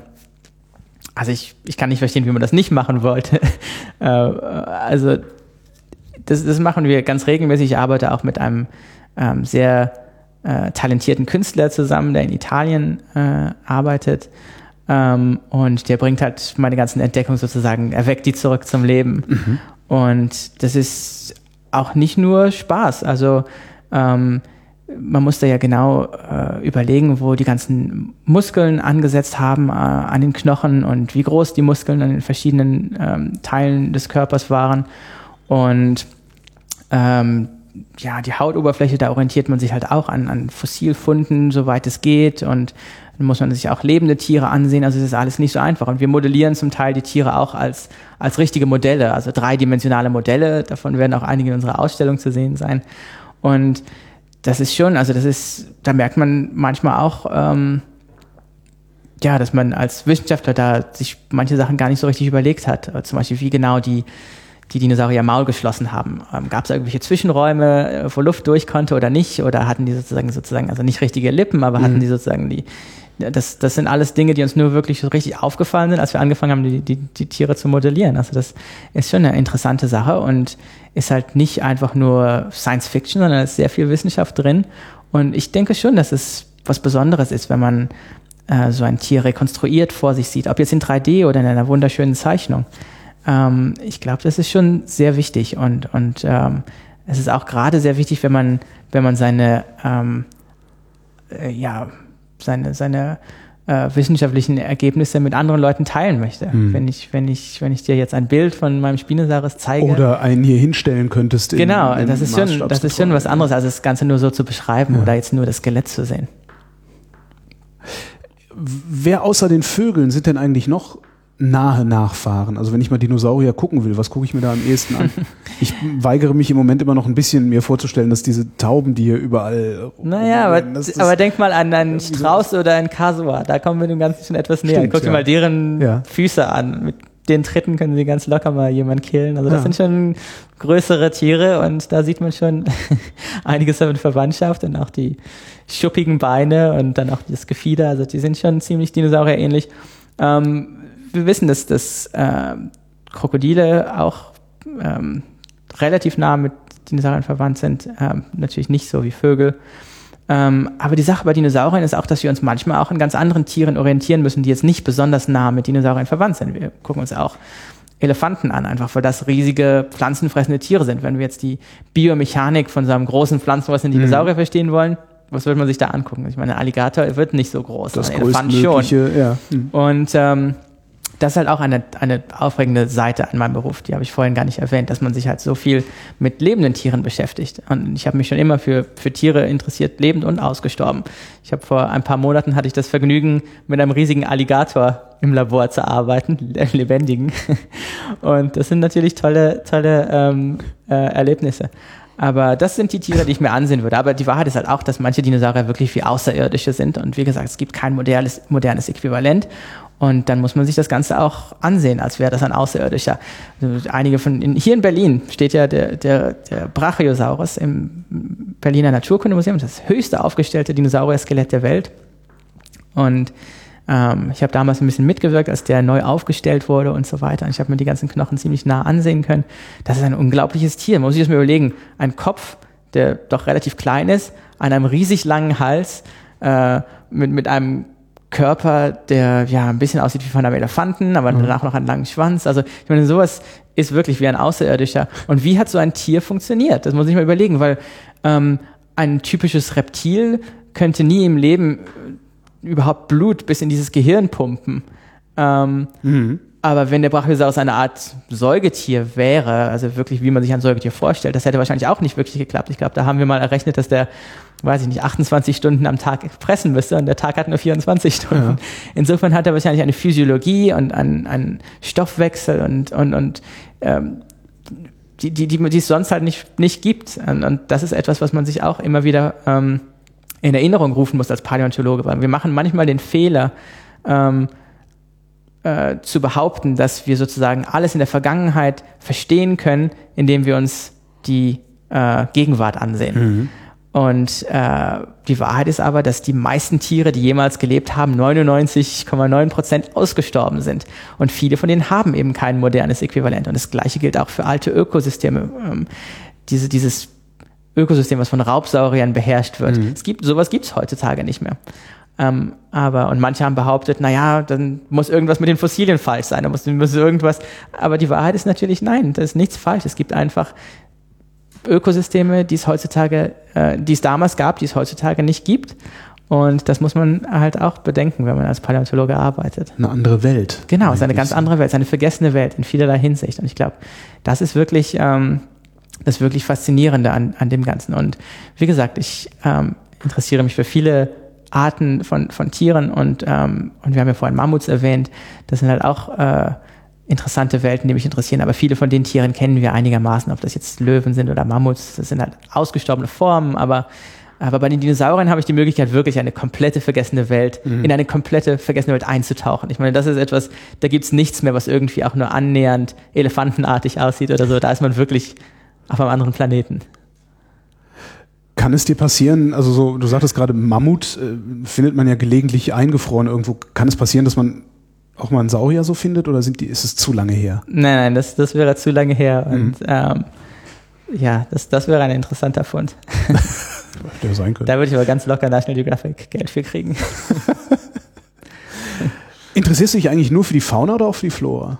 Ähm, ich interessiere mich vor allem für die äh, Wirbeltiere, aber wie gesagt, da ich das ganze Ökosystem rekonstruieren wollte und will, ähm, haben wir auch Pflanzenfossilien gesammelt, von denen wir nicht wahnsinnig viele gefunden haben und auch Wirbellose. Also und und wir haben natürlich auch ganz viel Zeit damit verbracht, die Geologie von dem Ort zu studieren. Mhm. Und ähm, ja, da muss man also wirklich sehr äh, ja ähm, anpassungsfähig sein, weil man muss halt als ich bin halt eigentlich mehr oder weniger ein Zoologe oder mache viel vergleichende Anatomie, aber ich musste, ich habe auch ähm, einigermaßen Ahnung von Geologie, aber da muss man halt wirklich sich auch viel rein, reinlesen in die Literatur und sich dann, dann beschäftigt, habe ich mich mit, mit Wirbellosen beschäftigt und Pflanzen und so weiter. Aber das muss man sich ja alles irgendwie aneignen, während man an diesem Ökosystem arbeitet. Ich meine, da, da gibt es so viele Facetten, man kann nie im Leben all diese Bereiche abdecken. Man muss sich dann halt immer in die Literatur reinlesen und, und das ist halt auch sehr interessant, weil man dann doch wirklich ein bisschen ähm, außerhalb des eigenen Tellerrands gucken kann. Was studiert man, wenn man Paläontologe Studiert man Paläontologie? Ähm, Weil du gerade das, Zoologe sagst. Ja, genau, es kommt drauf an. Ähm, in einigen Ländern äh, ist es so, äh, unter anderem in, in, Deutschland ist es oft so, dass, dass die Leute ähm, Geologie studieren, sich dann auf Paläontologie spezialisieren. Ähm, Im englischsprachigen Raum ist es ähm, oft so, dass Leute äh, Biologie oder Zoologie studieren. Ähm, ich habe in Großbritannien ein, ein Joint Honors Degree gemacht in äh, Biologie und Geologie und äh, habe aber im Grunde genommen den gesamten äh, ähm, ja, den gesamten Lehrplan für Zoologie mitgemacht, die ganzen Vorlesungen für Zoologie. Das kann man sich nicht zum Teil auch selber so zusammensetzen. Und ich habe meinen Schwerpunkt voll auf Zoologie gesetzt, mhm. hatte aber auch halt Geologie und da lernt man halt alles mögliche von geologischen Karten bis Sedimentologie und so weiter. Und das ist dann eigentlich eine ganz gute ähm, Basis. Ähm, aber es gibt da nicht nur den einen Studiengang. Also es gibt auch Leute, die ähm, haben sich, äh, sind da über andere Wege hingekommen. Und ähm, später, wenn man dann als Forscher tätig ist, dann ist es auch so, dass man, man kann in einem geowissenschaftlichen Institut arbeiten, aber in USA ist es zum Teil oft so, dass die Leute in der Zoologie arbeiten oder auch in äh, medizinischen Fakultäten oder veterinärmedizinischen Fakultäten und da äh, Anatomie unterrichten. Also es gibt da ziemlich viele Möglichkeiten. Wo studiert man am besten, wenn man so Dinosaurier ist? Man ist jetzt nicht jede Uni schickt ständig Wissenschaftler ja. in die Sahara zum Knochen ja. Also ich würde sagen, ähm, äh, es gibt im deutschsprachigen Raum gibt es einige Orte, ähm, wo Paläontologie noch ähm, wirklich gut betrieben wird. Ähm, Bonn ist ein Ort zum Beispiel. Ähm, es gibt allerdings auch viele Orte, die traditionell äh, großartige deutsche Paläontologen hervorgebracht haben, die inzwischen mehr oder weniger ausgestorben sind, muss man sozusagen. Ähm, und das ist, das ist äh, wirklich schade. Und da wäre vielleicht auch eine Art, ähm, ja, äh, Anpassung angesagt, dass die Paläontologie auch ein bisschen mehr in den Biowissenschaften aufgenommen wird und da stärker vertreten ist. Das wäre wahrscheinlich eine mögliche Lösung. Ähm, ansonsten würde ich sagen, Großbritannien ist sicherlich ein, ein guter Ort, wenn man sich wirklich für Dinosaurier interessiert. Da gibt es also in Bristol und Cambridge und Oxford und Portsmouth und einigen anderen Orten äh, sehr aktive ähm, Forschungsgruppen. Und in den USA sind Dinosaurier natürlich auch ziemlich äh, angesagt. An vielen Universitäten da passiert noch ganz viel äh, äh interessante Forschung. Ähm, also man muss auf jeden Fall äh, darauf vorbereitet zu sein, ähm, auch international zu studieren oder zu arbeiten. Also man darf sich jetzt nicht sagen, ich bleibe jetzt nur in Berlin und möchte jetzt hier mein ganzes Studium durchziehen oder so. Also das würde ich nicht unbedingt empfehlen. Musst du dich eigentlich, wo du USA sagst, musst du dich eigentlich viel mit Kreationisten auseinandersetzen, weil die leugnen ja, dass das, was du beforschst, überhaupt existiert naja, in der es kommt, Form. Es kommt ja auch darauf an, wo man in den USA unterwegs ist. Ähm, bis jetzt noch nicht so sehr. Und nebenbei, es gibt zum Teil in, in Europa auch einige ähm, kreationistische Bewegungen in, in verschiedenen Teilen Europas, auch, auch in Deutschland. Das ist jetzt nicht so ausgeprägt wie in den USA, aber das kann einem hier unter Umständen auch passieren. Mhm. Aber es ist halt generell ähm, ein, ein Problem, nicht nur wenn es jetzt um Evolutionsbiologie geht. Ich glaube, es gibt überhaupt ähm, ein, ein Problem ähm, mit äh, der Akzeptanz und, und, und dem Verständnis von Wissenschaft in, in, in der Bevölkerung. Und äh, das ist auch ein Thema, was mich äh, interessiert und mit dem ich mich auch beschäftigt habe. Ähm, und Dinosaurier sind natürlich ein tolles Thema, um Leute für Wissenschaft zu begeistern, von Sechsjährigen bis 106-Jährigen. Ja. ähm, aber da merkt man halt auch, dass viele Leute, also es ist eine gute, eine gute Möglichkeit, Leuten Wissenschaft nahezubringen und ihnen zu erklären, wie Wissenschaft genau funktioniert weil Dinosaurier mag jeder, aber wenn es um andere Themen geht, da wird es schon ein bisschen problematischer, ob es jetzt ähm Plasmaphysik. ja, ob sie, naja, Plasmaphysik ist nicht unbedingt das, das, kontro das kontroverse Thema, ja, okay, aber es gibt ja andere Dinge, ja, Klimawandel und, und allerhand andere Dinge. Ähm, und die nebenbei bemerkt auch viel von, von, von ähm, Paläoökologie und, und Paläoklimatologie äh, abhängen und so weiter. Äh, da gibt es schon andere Themen, bei denen es ein bisschen problematischer ist. Und naja, ich versuche halt, soweit ich es kann, meine Forschungsergebnisse mit, mit möglichst vielen Leuten zu teilen und die Begeisterung und so weiter auch zu teilen und ähm, junge Leute für Wissenschaft zu begeistern. Funktioniert das, wenn du irgendwo Vorträge hältst? Kommen die dann hinterher zu dir und sagen, ich will oh, das ja, das, das, das, funktioniert, das funktioniert eigentlich sehr gut. Und, ähm, ja, da gibt's äh, ab und zu ähm, nette E-Mails, wo Leute auf jeden Fall sagen, also das hat mich wirklich sehr interessiert, der Vortrag, und ich möchte jetzt auch etwas in der Richtung machen oder was auch immer. Oder Leute, die überhaupt sagen, es war, es war, ähm, hat ihr Interesse für Wissenschaft wiederbelebt sozusagen. Ähm, und ich glaube, da haben Wissenschaftler auch eine gewisse Verantwortung. Ich glaube, wenn man ähm, und das gilt für Dinosaurier genauso wie für Plasmaphysik. Und also man, es gibt eigentlich keine langweilige Wissenschaft. Es, es ist, man muss, man muss nur seine Begeisterung teilen können und, und wollen. Und einige Leute zumindest sollten versuchen, das zu machen. Ich finde, dass man sich nicht ganz in seinem Forschungslabor äh, verschanzen kann und da nur seine Veröffentlichung schreibt für andere Wissenschaftler mhm. und das Ganze nie mit der Außenwelt teilt. Wie lange bist du unterwegs? So für gewöhnlich im Jahr? Also Boah, wie teilt das sich das auf bei dir? Ist ganz verschieden. Ähm, kommt darauf an, wie viel äh, Forschungsprojekte ich gerade habe, ähm, bei denen man reisen muss. Also es gibt halt Kongresse und, und Ausgrabungen manchmal. Ähm, also ein paar Wochen werden es schon sein, aber es kommt drauf an. Manchmal ist man in einem Jahr einen Monat oder so unterwegs in der Wüste. Ähm, in anderen Jahren ist man, ähm, also jetzt dieses Jahr zum Beispiel bin ich nicht so wahnsinnig viel unterwegs, weil wir halt viel an der Ausstellung arbeiten und an ähm, Veröffentlichungen um den Spinosaurus herum.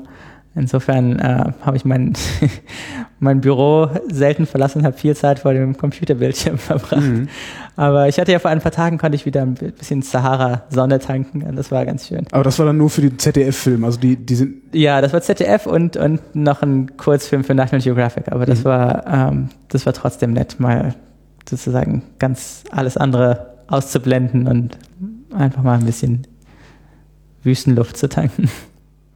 Weißt du schon, wohin du als nächstes fährst? Ähm, also ausgra zum Ausgraben, also nicht zum Vortrag halten. Naja, ich habe ja, ich habe ich hab schon Pläne, ähm, aber das hängt dann immer auch ein bisschen von der politischen Situation in den Ländern ab. Also es gibt da einige Pläne für die Sahara und das ist ja jetzt auch gerade im Moment ähm, nach den äh, Revolutionen und, und diversen anderen Ereignissen in Nordafrika auch nicht immer so einfach. Und mhm. da weiß man zum Teil gar nicht, wo man jetzt genau die ähm, Genehmigungen herbekommt und die Militäreskorte und alles Mögliche. Da ist ja zum Teil auch einiges ähm, äh, im Moment äh, weitaus komplizierter, als es noch vor ein paar Jahren war ähm, für Genehmigungen und so weiter. Und deshalb müssen wir mal sehen. Aber ich habe so zwei, drei Orte auf meiner Liste. Das heißt, wir müssen uns irgendwann nochmal treffen, damit du was, damit du von denen erzählen kannst.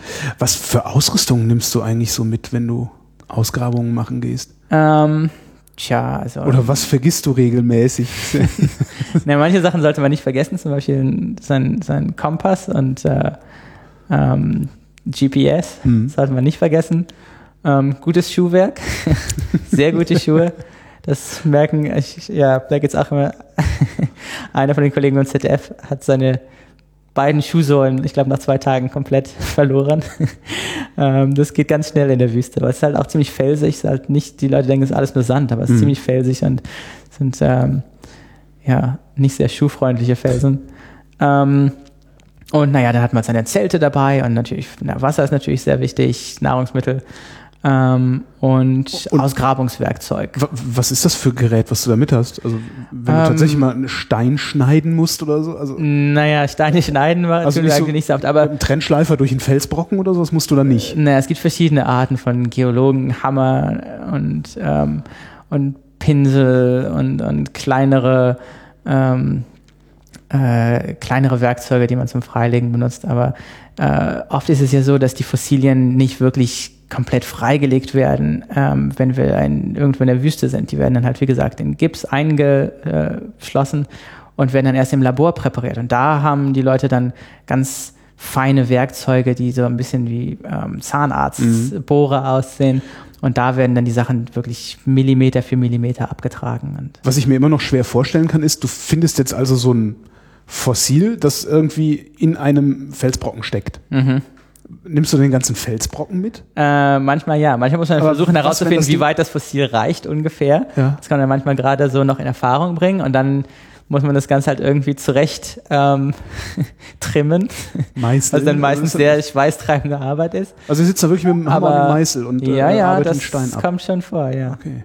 Das muss man sich mal vorstellen. Ich meine, das ist den Leuten, glaube ich, gar nicht klar, wie, was für harte Arbeit das zum Teil ist. Ich meine, man ist da in der Wüste und. Ja, man äh, kennt es ja auch nur aus dem Film, wo dann eben der äh, genau. britische Adlige äh, da Horden von Einheimischen für nichts beschäftigt. Genau, und man ist dann mitten in der Wüste und ähm, es ist wirklich schwierig genug, überhaupt äh, von A nach B zu laufen, aber da muss man auch noch ähm, wirklich schwere Arbeit leisten und riesig schwere Sachen herumschleppen. Also es ist schon, ähm, ja, äh, eine ziemlich sportliche Betätigung, wenn man da draußen ist. Aber es macht auch viel Spaß und ähm, nach so einem Tag harter Arbeit äh, schmeckt aber auch so ziemlich jedes Essen. ist ziemlich egal, was wahrscheinlich eine gute Sache ist, weil meistens kann man ja jetzt nicht die frischesten Speisen mitbringen, aber naja. Wo würdest du gerne nochmal hin? Ähm, so der, der große Traum oder das große Traumziel. Naja, es gibt einige Gegenden in der Sahara, die wahnsinnig abgelegen sind. Ähm, Plateaus, die wirklich äh, mitten im Nirgendwo liegen. Ähm, da würde ich wahrscheinlich gerne mal hin. Es gibt einige große Wüstenbereiche, das sind riesig große Gebiete, ähm, die ich gerne mal besuchen würde. Aber es gibt halt auch andere Orte, die einfach nur historisch bedingt sehr besonders sind. Das ist ein bisschen wie man jetzt sagt, ich möchte zu den Galapagos-Inseln mhm. oder ich möchte jetzt ähm, in Humboldts Fußstapfen treten und dessen Forschungsreisen nach nachreisen sozusagen.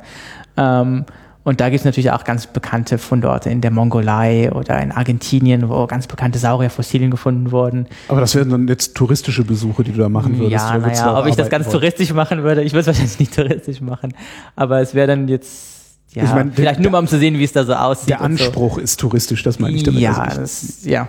Ich würde vielleicht auch gerne mal da irgendwann mal arbeiten, aber im Moment bin ich doch ziemlich, habe ich mich ziemlich eingeschossen auf die Sahara und da kann man sicherlich ein ganzes Leben verbringen. Ich wollte gerade sagen, ist groß genug. Ja. Ist auf jeden Fall groß genug, aber naja, es gibt halt so viele spannende Saurierentdeckungen ähm, von Australien bis Japan bis Nordamerika und insofern, aber wie gesagt, im Moment ist die Sahara halt doch ähm, der interessanteste Ort für mich. Findest du eigentlich äh, Dinosaurier in allen Sedimentschichten, die hinreichend alt sind? Äh, nein, also es gibt auch viele äh, Orte, an denen wir die Gesteinsschichten des richtigen Alters haben und da kann man sich tot suchen und findet so gut wie gar nichts. Also es gibt keine Garantie, Fossilien zu finden. Ähm, und insofern. Liegt ja. es daran, dass es, dass, dass die Erde nicht mit so viel, so viel Individuen bedeckt war, sozusagen? Oder liegt naja, es einfach daran, dass die halt Bedingungen auch, nicht, nicht ja, für genau. Fossilisierung. Genau, es hat mit den Bedingungen zu tun, mhm. mit den örtlichen Bedingungen. Und ja, da ist halt äh, in gewisser Hinsicht schon eine Glückssache, ein tolles Saurierfossil zu finden aber man hat sich dieses Glück hart erarbeitet, nachdem man stundenlang durch die Wüste rumgelaufen ist und so weiter. Also und und man hat ja schon ein paar Anhaltspunkte und und irgendwann lernt man auch sozusagen die Gesteinsschichten zu lesen und weiß mhm. dann ungefähr, okay, ich glaube, das ist die richtige Mischung hier, diese diese diese Gesteinsschicht mit diesen kleinen geschliffenen Steinchen oder Brocken oder so, das ist die Art von Flusssediment, wo wir letztes Mal was gefunden haben. Hier ist vielleicht was. Also die Art von Prozess halt. Das heißt, mit äh, zunehmenden Jahren wird es auch einfacher, was zu finden? Ja, als ich bei meiner ersten Expedition unterwegs war in der Sahara, da war ich war 25 und ähm, hat, hatte vorher noch nie die Sahara betreten. Hatte meine Kollegen vor Ort Hattest in Marokko du das davon, wichtige Schuhwerk dabei? Da, äh, hatte ich, ja. Okay. ähm, und ich hatte meine Kollegen in Marokko davon überzeugt, ihr, im Grunde genommen ihr Leben einem 25-Jährigen anzuvertrauen, der sie jetzt mal in die Wüste bringen würde. Und ähm, da habe ich auch erst gedacht, oh je, jetzt sind wir vor Ort und ich sehe Geröll und Sand. und ähm, dann habe ich aber das erste Fossil gefunden. Es war, ein, es war glaube ich, ein, ähm, einer von diesen Sägezähnen von einem Sägefisch. Mhm. Und ähm, naja, und ich habe dann mehr und mehr Fossilien gefunden und ja, schon nach ein paar Tagen hat man dann irgendwie schon ein gutes Gespür dafür, was jetzt ein Fossil ist und was nicht. Aber ich meine, auch die erfahrensten Paläontologen ähm, machen manchmal Fehler und da denkt man, ach, das, das könnte hier ein Schädelteil sein und dann ist es aber gar nichts Interessantes. Aber ähm, naja. Womit kann man denn ein Schädelteil verwechseln? Äh, weil ein Schädel ist doch. Oder sind die Teile so klein? Ja, dass man manche sind die Teile ziemlich klein. Okay. Also ja.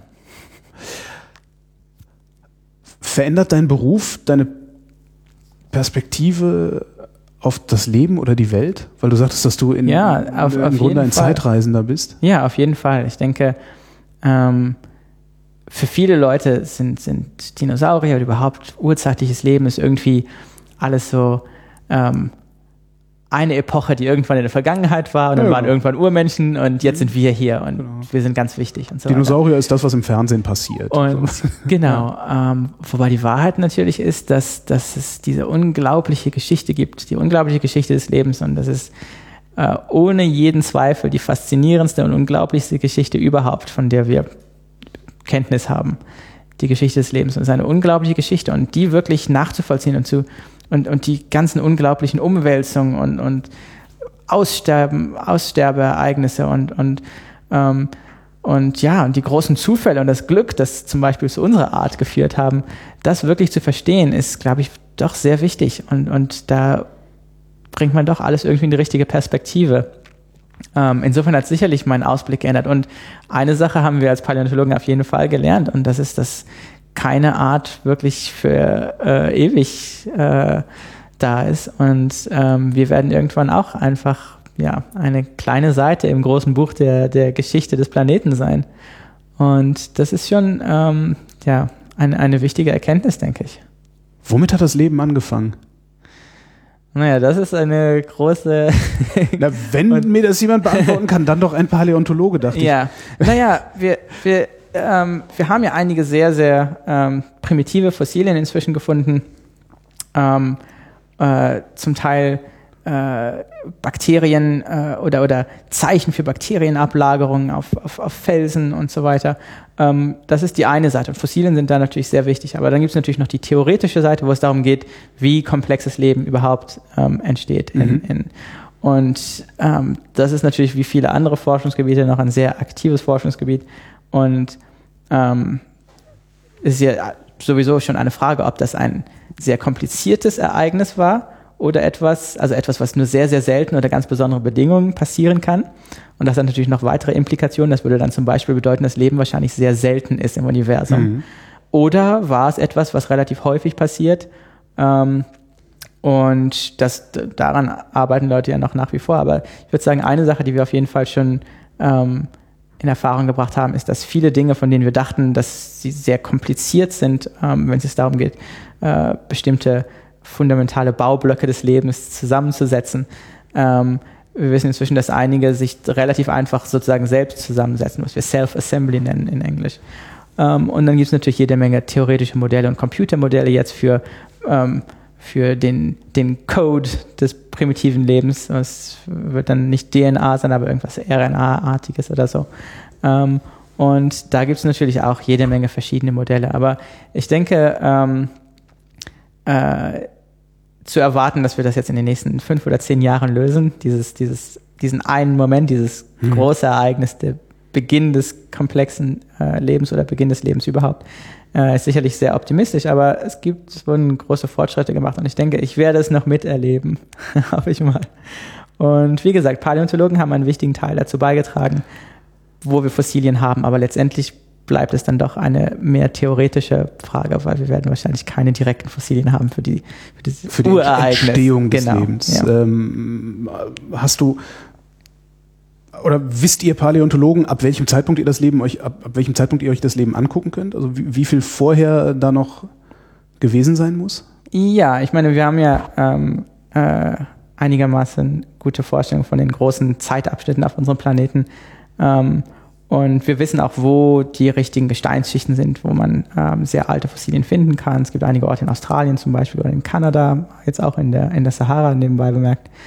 Ähm, und das sind halt, ähm, da arbeitet man halt auch viel mit Geologen zusammen, um, um, um das ganze, ähm, äh, das ganze Bild dieses frühen Lebens zu verstehen.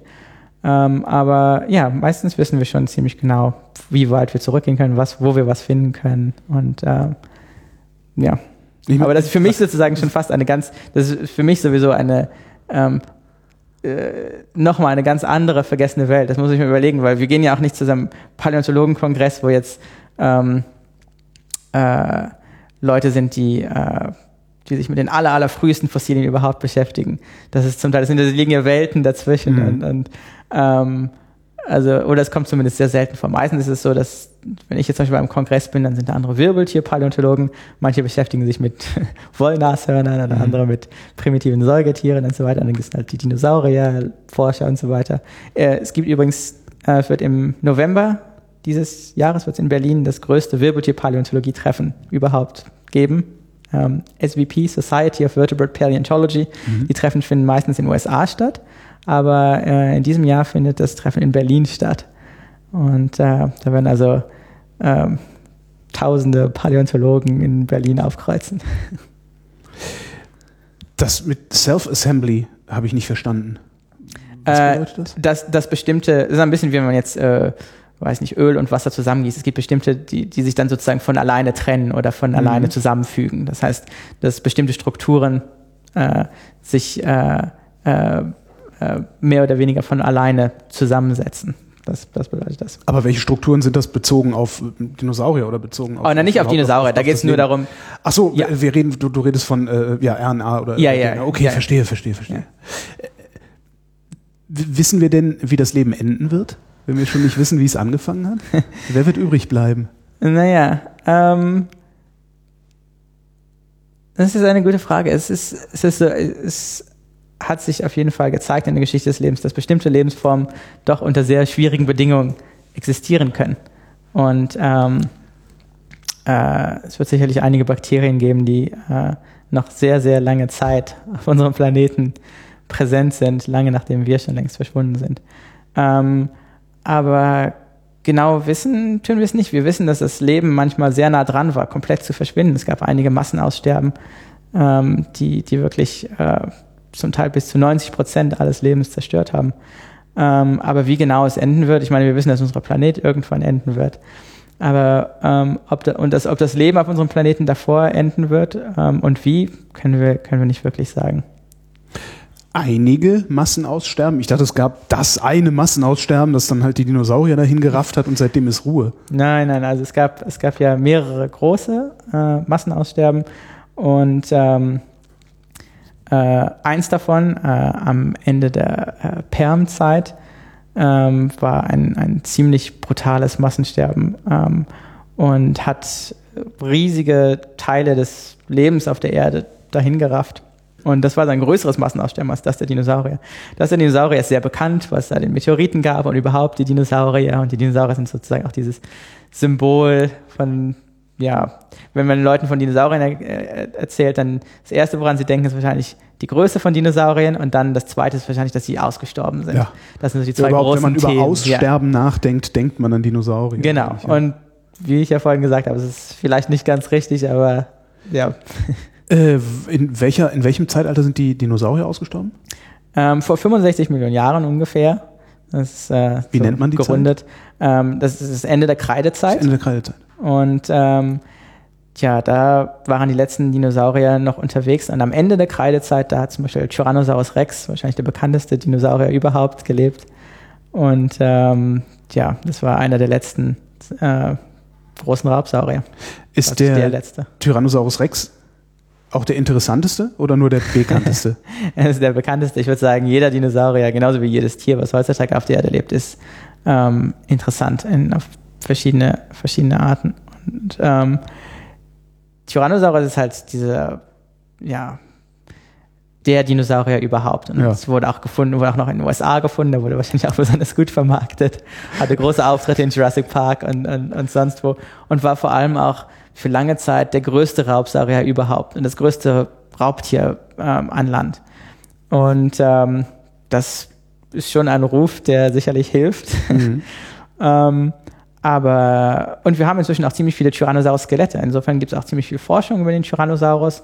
Äh, ich würde sagen, der Tyrannosaurus, die Anatomie des Tyrannosaurus ist wahrscheinlich besser beschrieben als die von vielen heute lebenden Tieren. Muss man sich auch mal überlegen. Äh, wir wissen also viel mehr über den Tyrannosaurus als über ja, einige Krokodilarten oder Vögel oder was auch immer. Ähm, aber es gibt viele andere faszinierende Dinosaurier und ähm, der Spinosaurus ist jetzt mein großes Baby im Moment. Dein größeres Baby. und der ist ja auch auf seine eigene Art wahnsinnig interessant. Und ich würde sagen, das, was den wirklich interessant macht, ist ja, dass er eben ganz anders ist als diese anderen großen Raubsäurer. Die haben halt diesen großen quadratischen Schädel mhm. und relativ kurze Vorderbeine und lange Hinterbeine.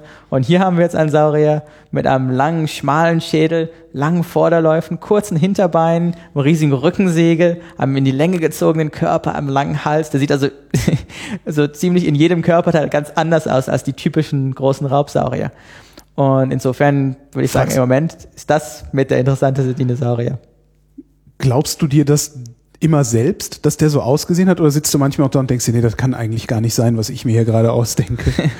das, das, ähm, das ist eine wirklich interessante Frage, weil ähm, die Wahrheit ist, ja, manchmal, manchmal sitze ich da und denke, man kann das sein, weil ähm, da kommt dann auch immer wieder meine, meine, mein außerirdischen Vergleich mir in, in den Sinn, weil, ähm, weil er eben so anders ist, denkt man sich, Mensch, ähm,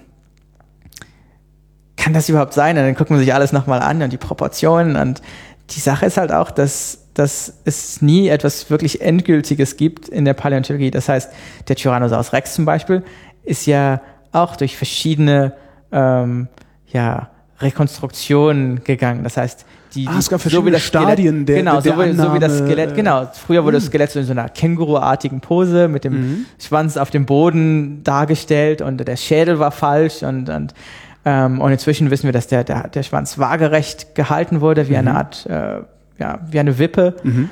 Und, ähm, und manche Leute denken auch, dass der Tyrannosaurus zumindest ein bisschen befiedert war und so weiter und so fort. Also da gibt's immer, und, und, und unsere Skelette sind ja auch fast nie wirklich komplett. Ja. Insofern rekonstruieren wir sie halt so gut wir können. Bei unserem Spinosaurus zum Beispiel fehlt ein guter Teil vom Schwanz.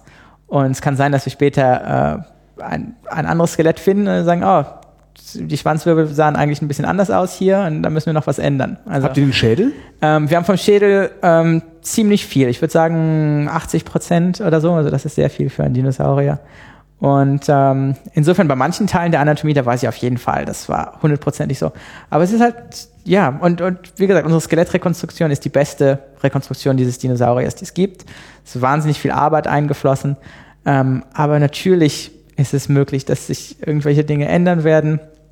Ähm, aber es ist schon ja eine besondere Situation mit diesem Tier, weil weil er halt so merkwürdig aussieht. Und manchmal passiert sowas. Da findet man einen Dinosaurier, der ganz, ganz anders aussieht als alle anderen Bekannten. Und da muss man sozusagen, da kann man sich nicht einfach mal eben bedienen bei nahe verwandten Dinosauriern mhm. und sozusagen die fehlenden Teile ersetzen, sondern da muss man wirklich sagen, okay, wie genau hat dieses Tier ausgesehen und funktioniert? Haben wir irgendwas vergessen? Naja, wir hatten, glaube ich, ein bisschen gesprochen über eine Sache, die, die interessant ist, halt, wie gesagt, dass man, glaube ich, in der Wissenschaft auch äh, manchmal Risiken eingehen kann und nicht immer den sicheren Weg wählen kann. Ich glaube, das ist etwas, was bei mir jedenfalls immer wieder ähm, klar geworden ist, dass man manchmal auch einen Schritt gehen muss, ähm, den man nicht unbedingt gehen möchte oder wo man ein größeres Risiko eingeht. Das war bei meinen Sahara-Expeditionen so, da gab es ja keine Garantie. Und viele Leute haben mich gewarnt und haben gesagt, mach das nicht und du findest mhm. bestimmt nichts. Und das ist. Wer hat die, wer hat die denn finanziert? Ähm, das war auf einem sehr kleinen Budget alles gemacht, aber das war äh, die Uni in Dublin damals. Ich habe mhm. in Irland in, in der äh, medizinischen Fakultät da in Anatomie meine Doktorarbeit gemacht und ähm, zu der Zeit ging es Irland ähm, finanziell und wirtschaftlich noch sehr gut. Ah. Und da war halt auch, waren halt auch mehr Forschungsgelder da für Doktorarbeitsprojekte und ich hatte ja mein eigenes Projekt geschrieben. Ich habe mich ja nicht auf irgendwas beworben. Ich habe meine eigenen Ideen auf, aufgeschrieben, habe das dann an mehrere Unis geschickt und gesagt, okay, mal sehen, wer mir Geld dafür gibt. Und naja, aber es war halt schon eine, eine etwas riskante Sache. Und ähm, aber man muss halt manchmal wirklich dahin gehen, wo sonst keiner hingeht. Und das gilt nicht nur für die Paläontologie. Ich meine, in der Paläontologie kann man sagen, okay, ich gehe jetzt irgendwo hin, wo sonst kaum einer hingeht. Aber in anderen Forschungsbereichen ist es auch so, dass Leute oft sozusagen so eine Art Herdenmentalität mhm. haben und irgendwie alle in eine Richtung gehen. Aber manchmal muss man auch mal sagen, okay, ich riskiere jetzt mal was. Und das ist natürlich, wird auch immer schwieriger, weil es wird einem ja auch immer alles ziemlich schwer gemacht. Wie gesagt, auch um Forschungsgelder zu bekommen. Da, da sind ja, sind ja sehr risk, äh, avers oder wie man das sagt, ja. nicht? Also. was riskierst du denn schlimmstenfalls eigentlich? Deine Reputation? Naja, in meinem Fall war es, ich meine, kein Doktortitel und Ende der Karriere. Das war schon eine ziemlich ernsthafte Konsequenz, die da ähm, über mir geschwebt hat. Insofern, ähm, ja, das, ja, das ist eine Sache und, und ähm, ja, Reputation ist manchmal in anderen Fällen ein, ein Problem. Bei mir war es halt eher so, dass ich halt wirklich das viel davon abgehangen hat, dass ich, dass ich ähm, wichtige Funde mache in der Sahara und, und wie gesagt, viele Leute haben gesagt, das ist wahnsinnig schwer und da gibt es nicht viele Fossilien, die einfach zu finden sind und das ist viel zu riskant für eine Doktorarbeit und so, aber ich habe es natürlich nie bereut und wie gesagt, es hat dann zu vielen anderen Dingen geführt, unter anderem zum Spinosaurus und National Geographic und sonst was und, und gerade bei National Geographic, da trifft man dann natürlich um jede Ecke in deren Headquarters, in dem Hauptquartier in, in Washington, trifft man ja in jeder Ecke irgendwelche Leute, die riesige Risiken eingegangen sind, um irgendwas wahnsinnig Interessantes zu entdecken. Aber ich glaube, das ist etwas, was leider sehr schwierig geworden ist heutzutage in der Wissenschaft. Was genau war deine Doktorarbeit? Ähm, es war die ähm, Wirbeltierpaläontologie und Geologie von der Chemchem-Gegend in, in dem Grenzgebiet zwischen Marokko und Algerien. Und da gibt es also ein ganzes Kapitel über die Geologie und dann ein Riesenteil. Es waren die Rohfassung meiner Doktorarbeit war 1000 Seiten lang. Wow. ich habe es nachher auf 834 oder so runtergetrimmt. Ähm, aber da habe ich mir auch ziemlich viel vorgenommen. Ich will es nicht unbedingt empfehlen, aber letztendlich war ich froh, dass ich es gemacht habe. Ich musste ja dann diese ganzen verschiedenen Wirbeltiergruppen separat behandeln. Und dann gab es dann Amphibien und Krokodile und Schildkröten und Dinosaurier und Flugsaurier und Fußspuren und und dann musste das Ganze noch sozusagen verglichen werden mit anderen Fundstellen äh, in anderen Teilen der Welt und was sagt uns das Ganze über die Evolution des Lebens in dieser Zeit, in der Kreidezeit und so weiter. Also das, das war ein, ein Riesenunterfangen, aber naja, es hat sich letztendlich gelohnt. Habe ich das jetzt richtig verstanden? Du hast deine Doktorarbeit, also du hast deine Doktorarbeit, also deine Arbeit eingereicht oder deinen Titel eingereicht und hast gesagt, ich fahre jetzt nach Marokko und wusstest überhaupt nicht, ob du da was findest, was dann. Ja, ganz genau. Und ich war noch nie in der Sahara. so viel zu, ja, Risiko. Was wäre aus dir geworden, wenn das mit den Dinosauriern nichts geworden wäre? Tja, das ist eine gute Frage. Ähm, als ich äh, ja, als ich jung war, habe ich, wie gesagt, ich habe mich sehr für ähm, abenteuerliche Reisen interessiert, aber ich war immer ein großer Tierfan und ähm, äh, meine Mutter ist auch Tierärztin und also es war, ich habe immer eine besondere, äh, besonderes Interesse an, an der Tierwelt gehabt und ähm, ich wäre wahrscheinlich sowas, was weiß ich, Haiforscher geworden oder Zoodirektor oder irgendwas in der Richtung wahrscheinlich. Aber bei den Dinosauriern hat mich halt fasziniert, dass es halt diese vergessene Tierwelt war. Und, und ich habe mich sowieso die Tiere, für die ich mich besonders interessiert habe, ähm, wie gesagt, ich interessiere mich eigentlich für alle möglichen Tiere und bin auch ein großer Hundefreund und so. Aber die Tiere, die mich wirklich wissenschaftlich betrachtet sehr interessiert haben, waren Tiere, über die wir wenig wissen und die irgendwie missverstanden sind oder über die man wirklich sehr wenig weiß. Es waren also Tiere wie Haie und Krokodile ähm, und halt Dinosaurier. Das sind alles Tiergruppen, über die Leute allerhand Sachen behaupten, die nicht stimmen. Ähm, und das hat mich immer besonders fasziniert. Was sind das für Sachen, die die Leute über Dinosaurier behaupten, die nicht stimmen? Naja, populäre Dinosaurier-Irrtümer, ne? Ja, populäre Dinosaurier-Irrtümer sind Sachen wie, naja, sie waren alle schwerfällig und plump und dumm und, und konnten sich nicht richtig anpassen oder ähm, waren sozusagen Fehlkonstruktionen der Evolution ähm, oder Dinosaurier haben alle zur gleichen Zeit gelebt, die ganzen Arten. Also Tyrannosaurus mit Stegosaurus und das sind Tiere, zum Teil der Tyrannosaurus ist zeitlich gesehen näher an uns ja. als an manchen von den großen pflanzenfressenden Dinosauriern, die hier in Berlin im Museum ausgestellt sind. Das muss sich auch mal überlegen. Das war mir auch nicht klar. Ja, ich ja, auch immer, wenn ich Dinosaurier denke, denke ich auch, ja, das ist so ein, die liefen da halt alle rum. Ja, ja, nee, nee, die sind natürlich von Millionen von Jahren getrennt und die afrikanischen Dinosaurier, an denen ich arbeite, sind natürlich ganz anders als die, die in Nordamerika unterwegs waren und so weiter und so fort. Also das sind so populäre Irrtümer und es gab dann halt auch ähnliche Irrtümer halt über einige lebende Tiere. Und das hat mich auch ein bisschen, hat mich interessiert und auch ein bisschen geärgert. Gerade bei Haien zum Beispiel sind die großen Menschenfresser und das ist ja nur dieser Film schuld, ne? Naja, ist äh, gleich eine Kombination, aber das war sicherlich ein großer Faktor. Aber ähm, äh, wenn man dann liest, ah, wir wissen nicht genau, wie alt weiße Haie werden oder wie viele Junge sie zur Welt bringen. Das war noch vor wenigen Jahren so oder oder ähm, all solche Sachen. Das, solche Sachen haben mich immer interessiert. Also die Forschungsgebiete, die irgendwie noch wirklich geheimnisvoll waren und und und wo man wirklich noch viel zu entdecken hatte. Du konntest nur Wissenschaftler werden. naja, ich glaube, es ist es ist die, diese Neugier.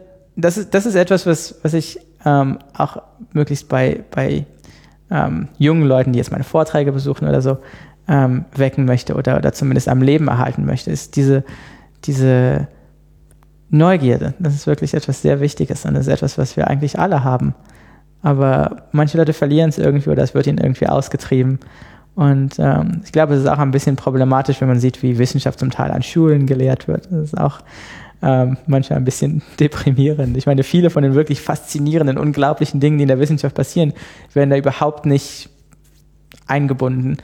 Und man lernt nur irgendwelche langweiligen Zyklen oder sonst was. Mhm. Wenn ich mich, wenn ich an, an Biologieunterricht denke oder so, ich meine, da kriegt man viele von den wirklich wahnsinnig interessanten Dingen überhaupt nicht mit. Und da denken die Leute sich auch, ach naja, also das ist Wissenschaft und das wurde vor vielen Jahren von Männern mit grauen Bärten gemacht genau, und kann ich sowieso, genau. Und, und, und die Wahrheit ist natürlich, dass man unglaubliche Abenteuer erleben kann, ob, ob in der Genetik oder in der Wüste Sahara. Nisa Ibrahim, vielen Dank. Kein Problem.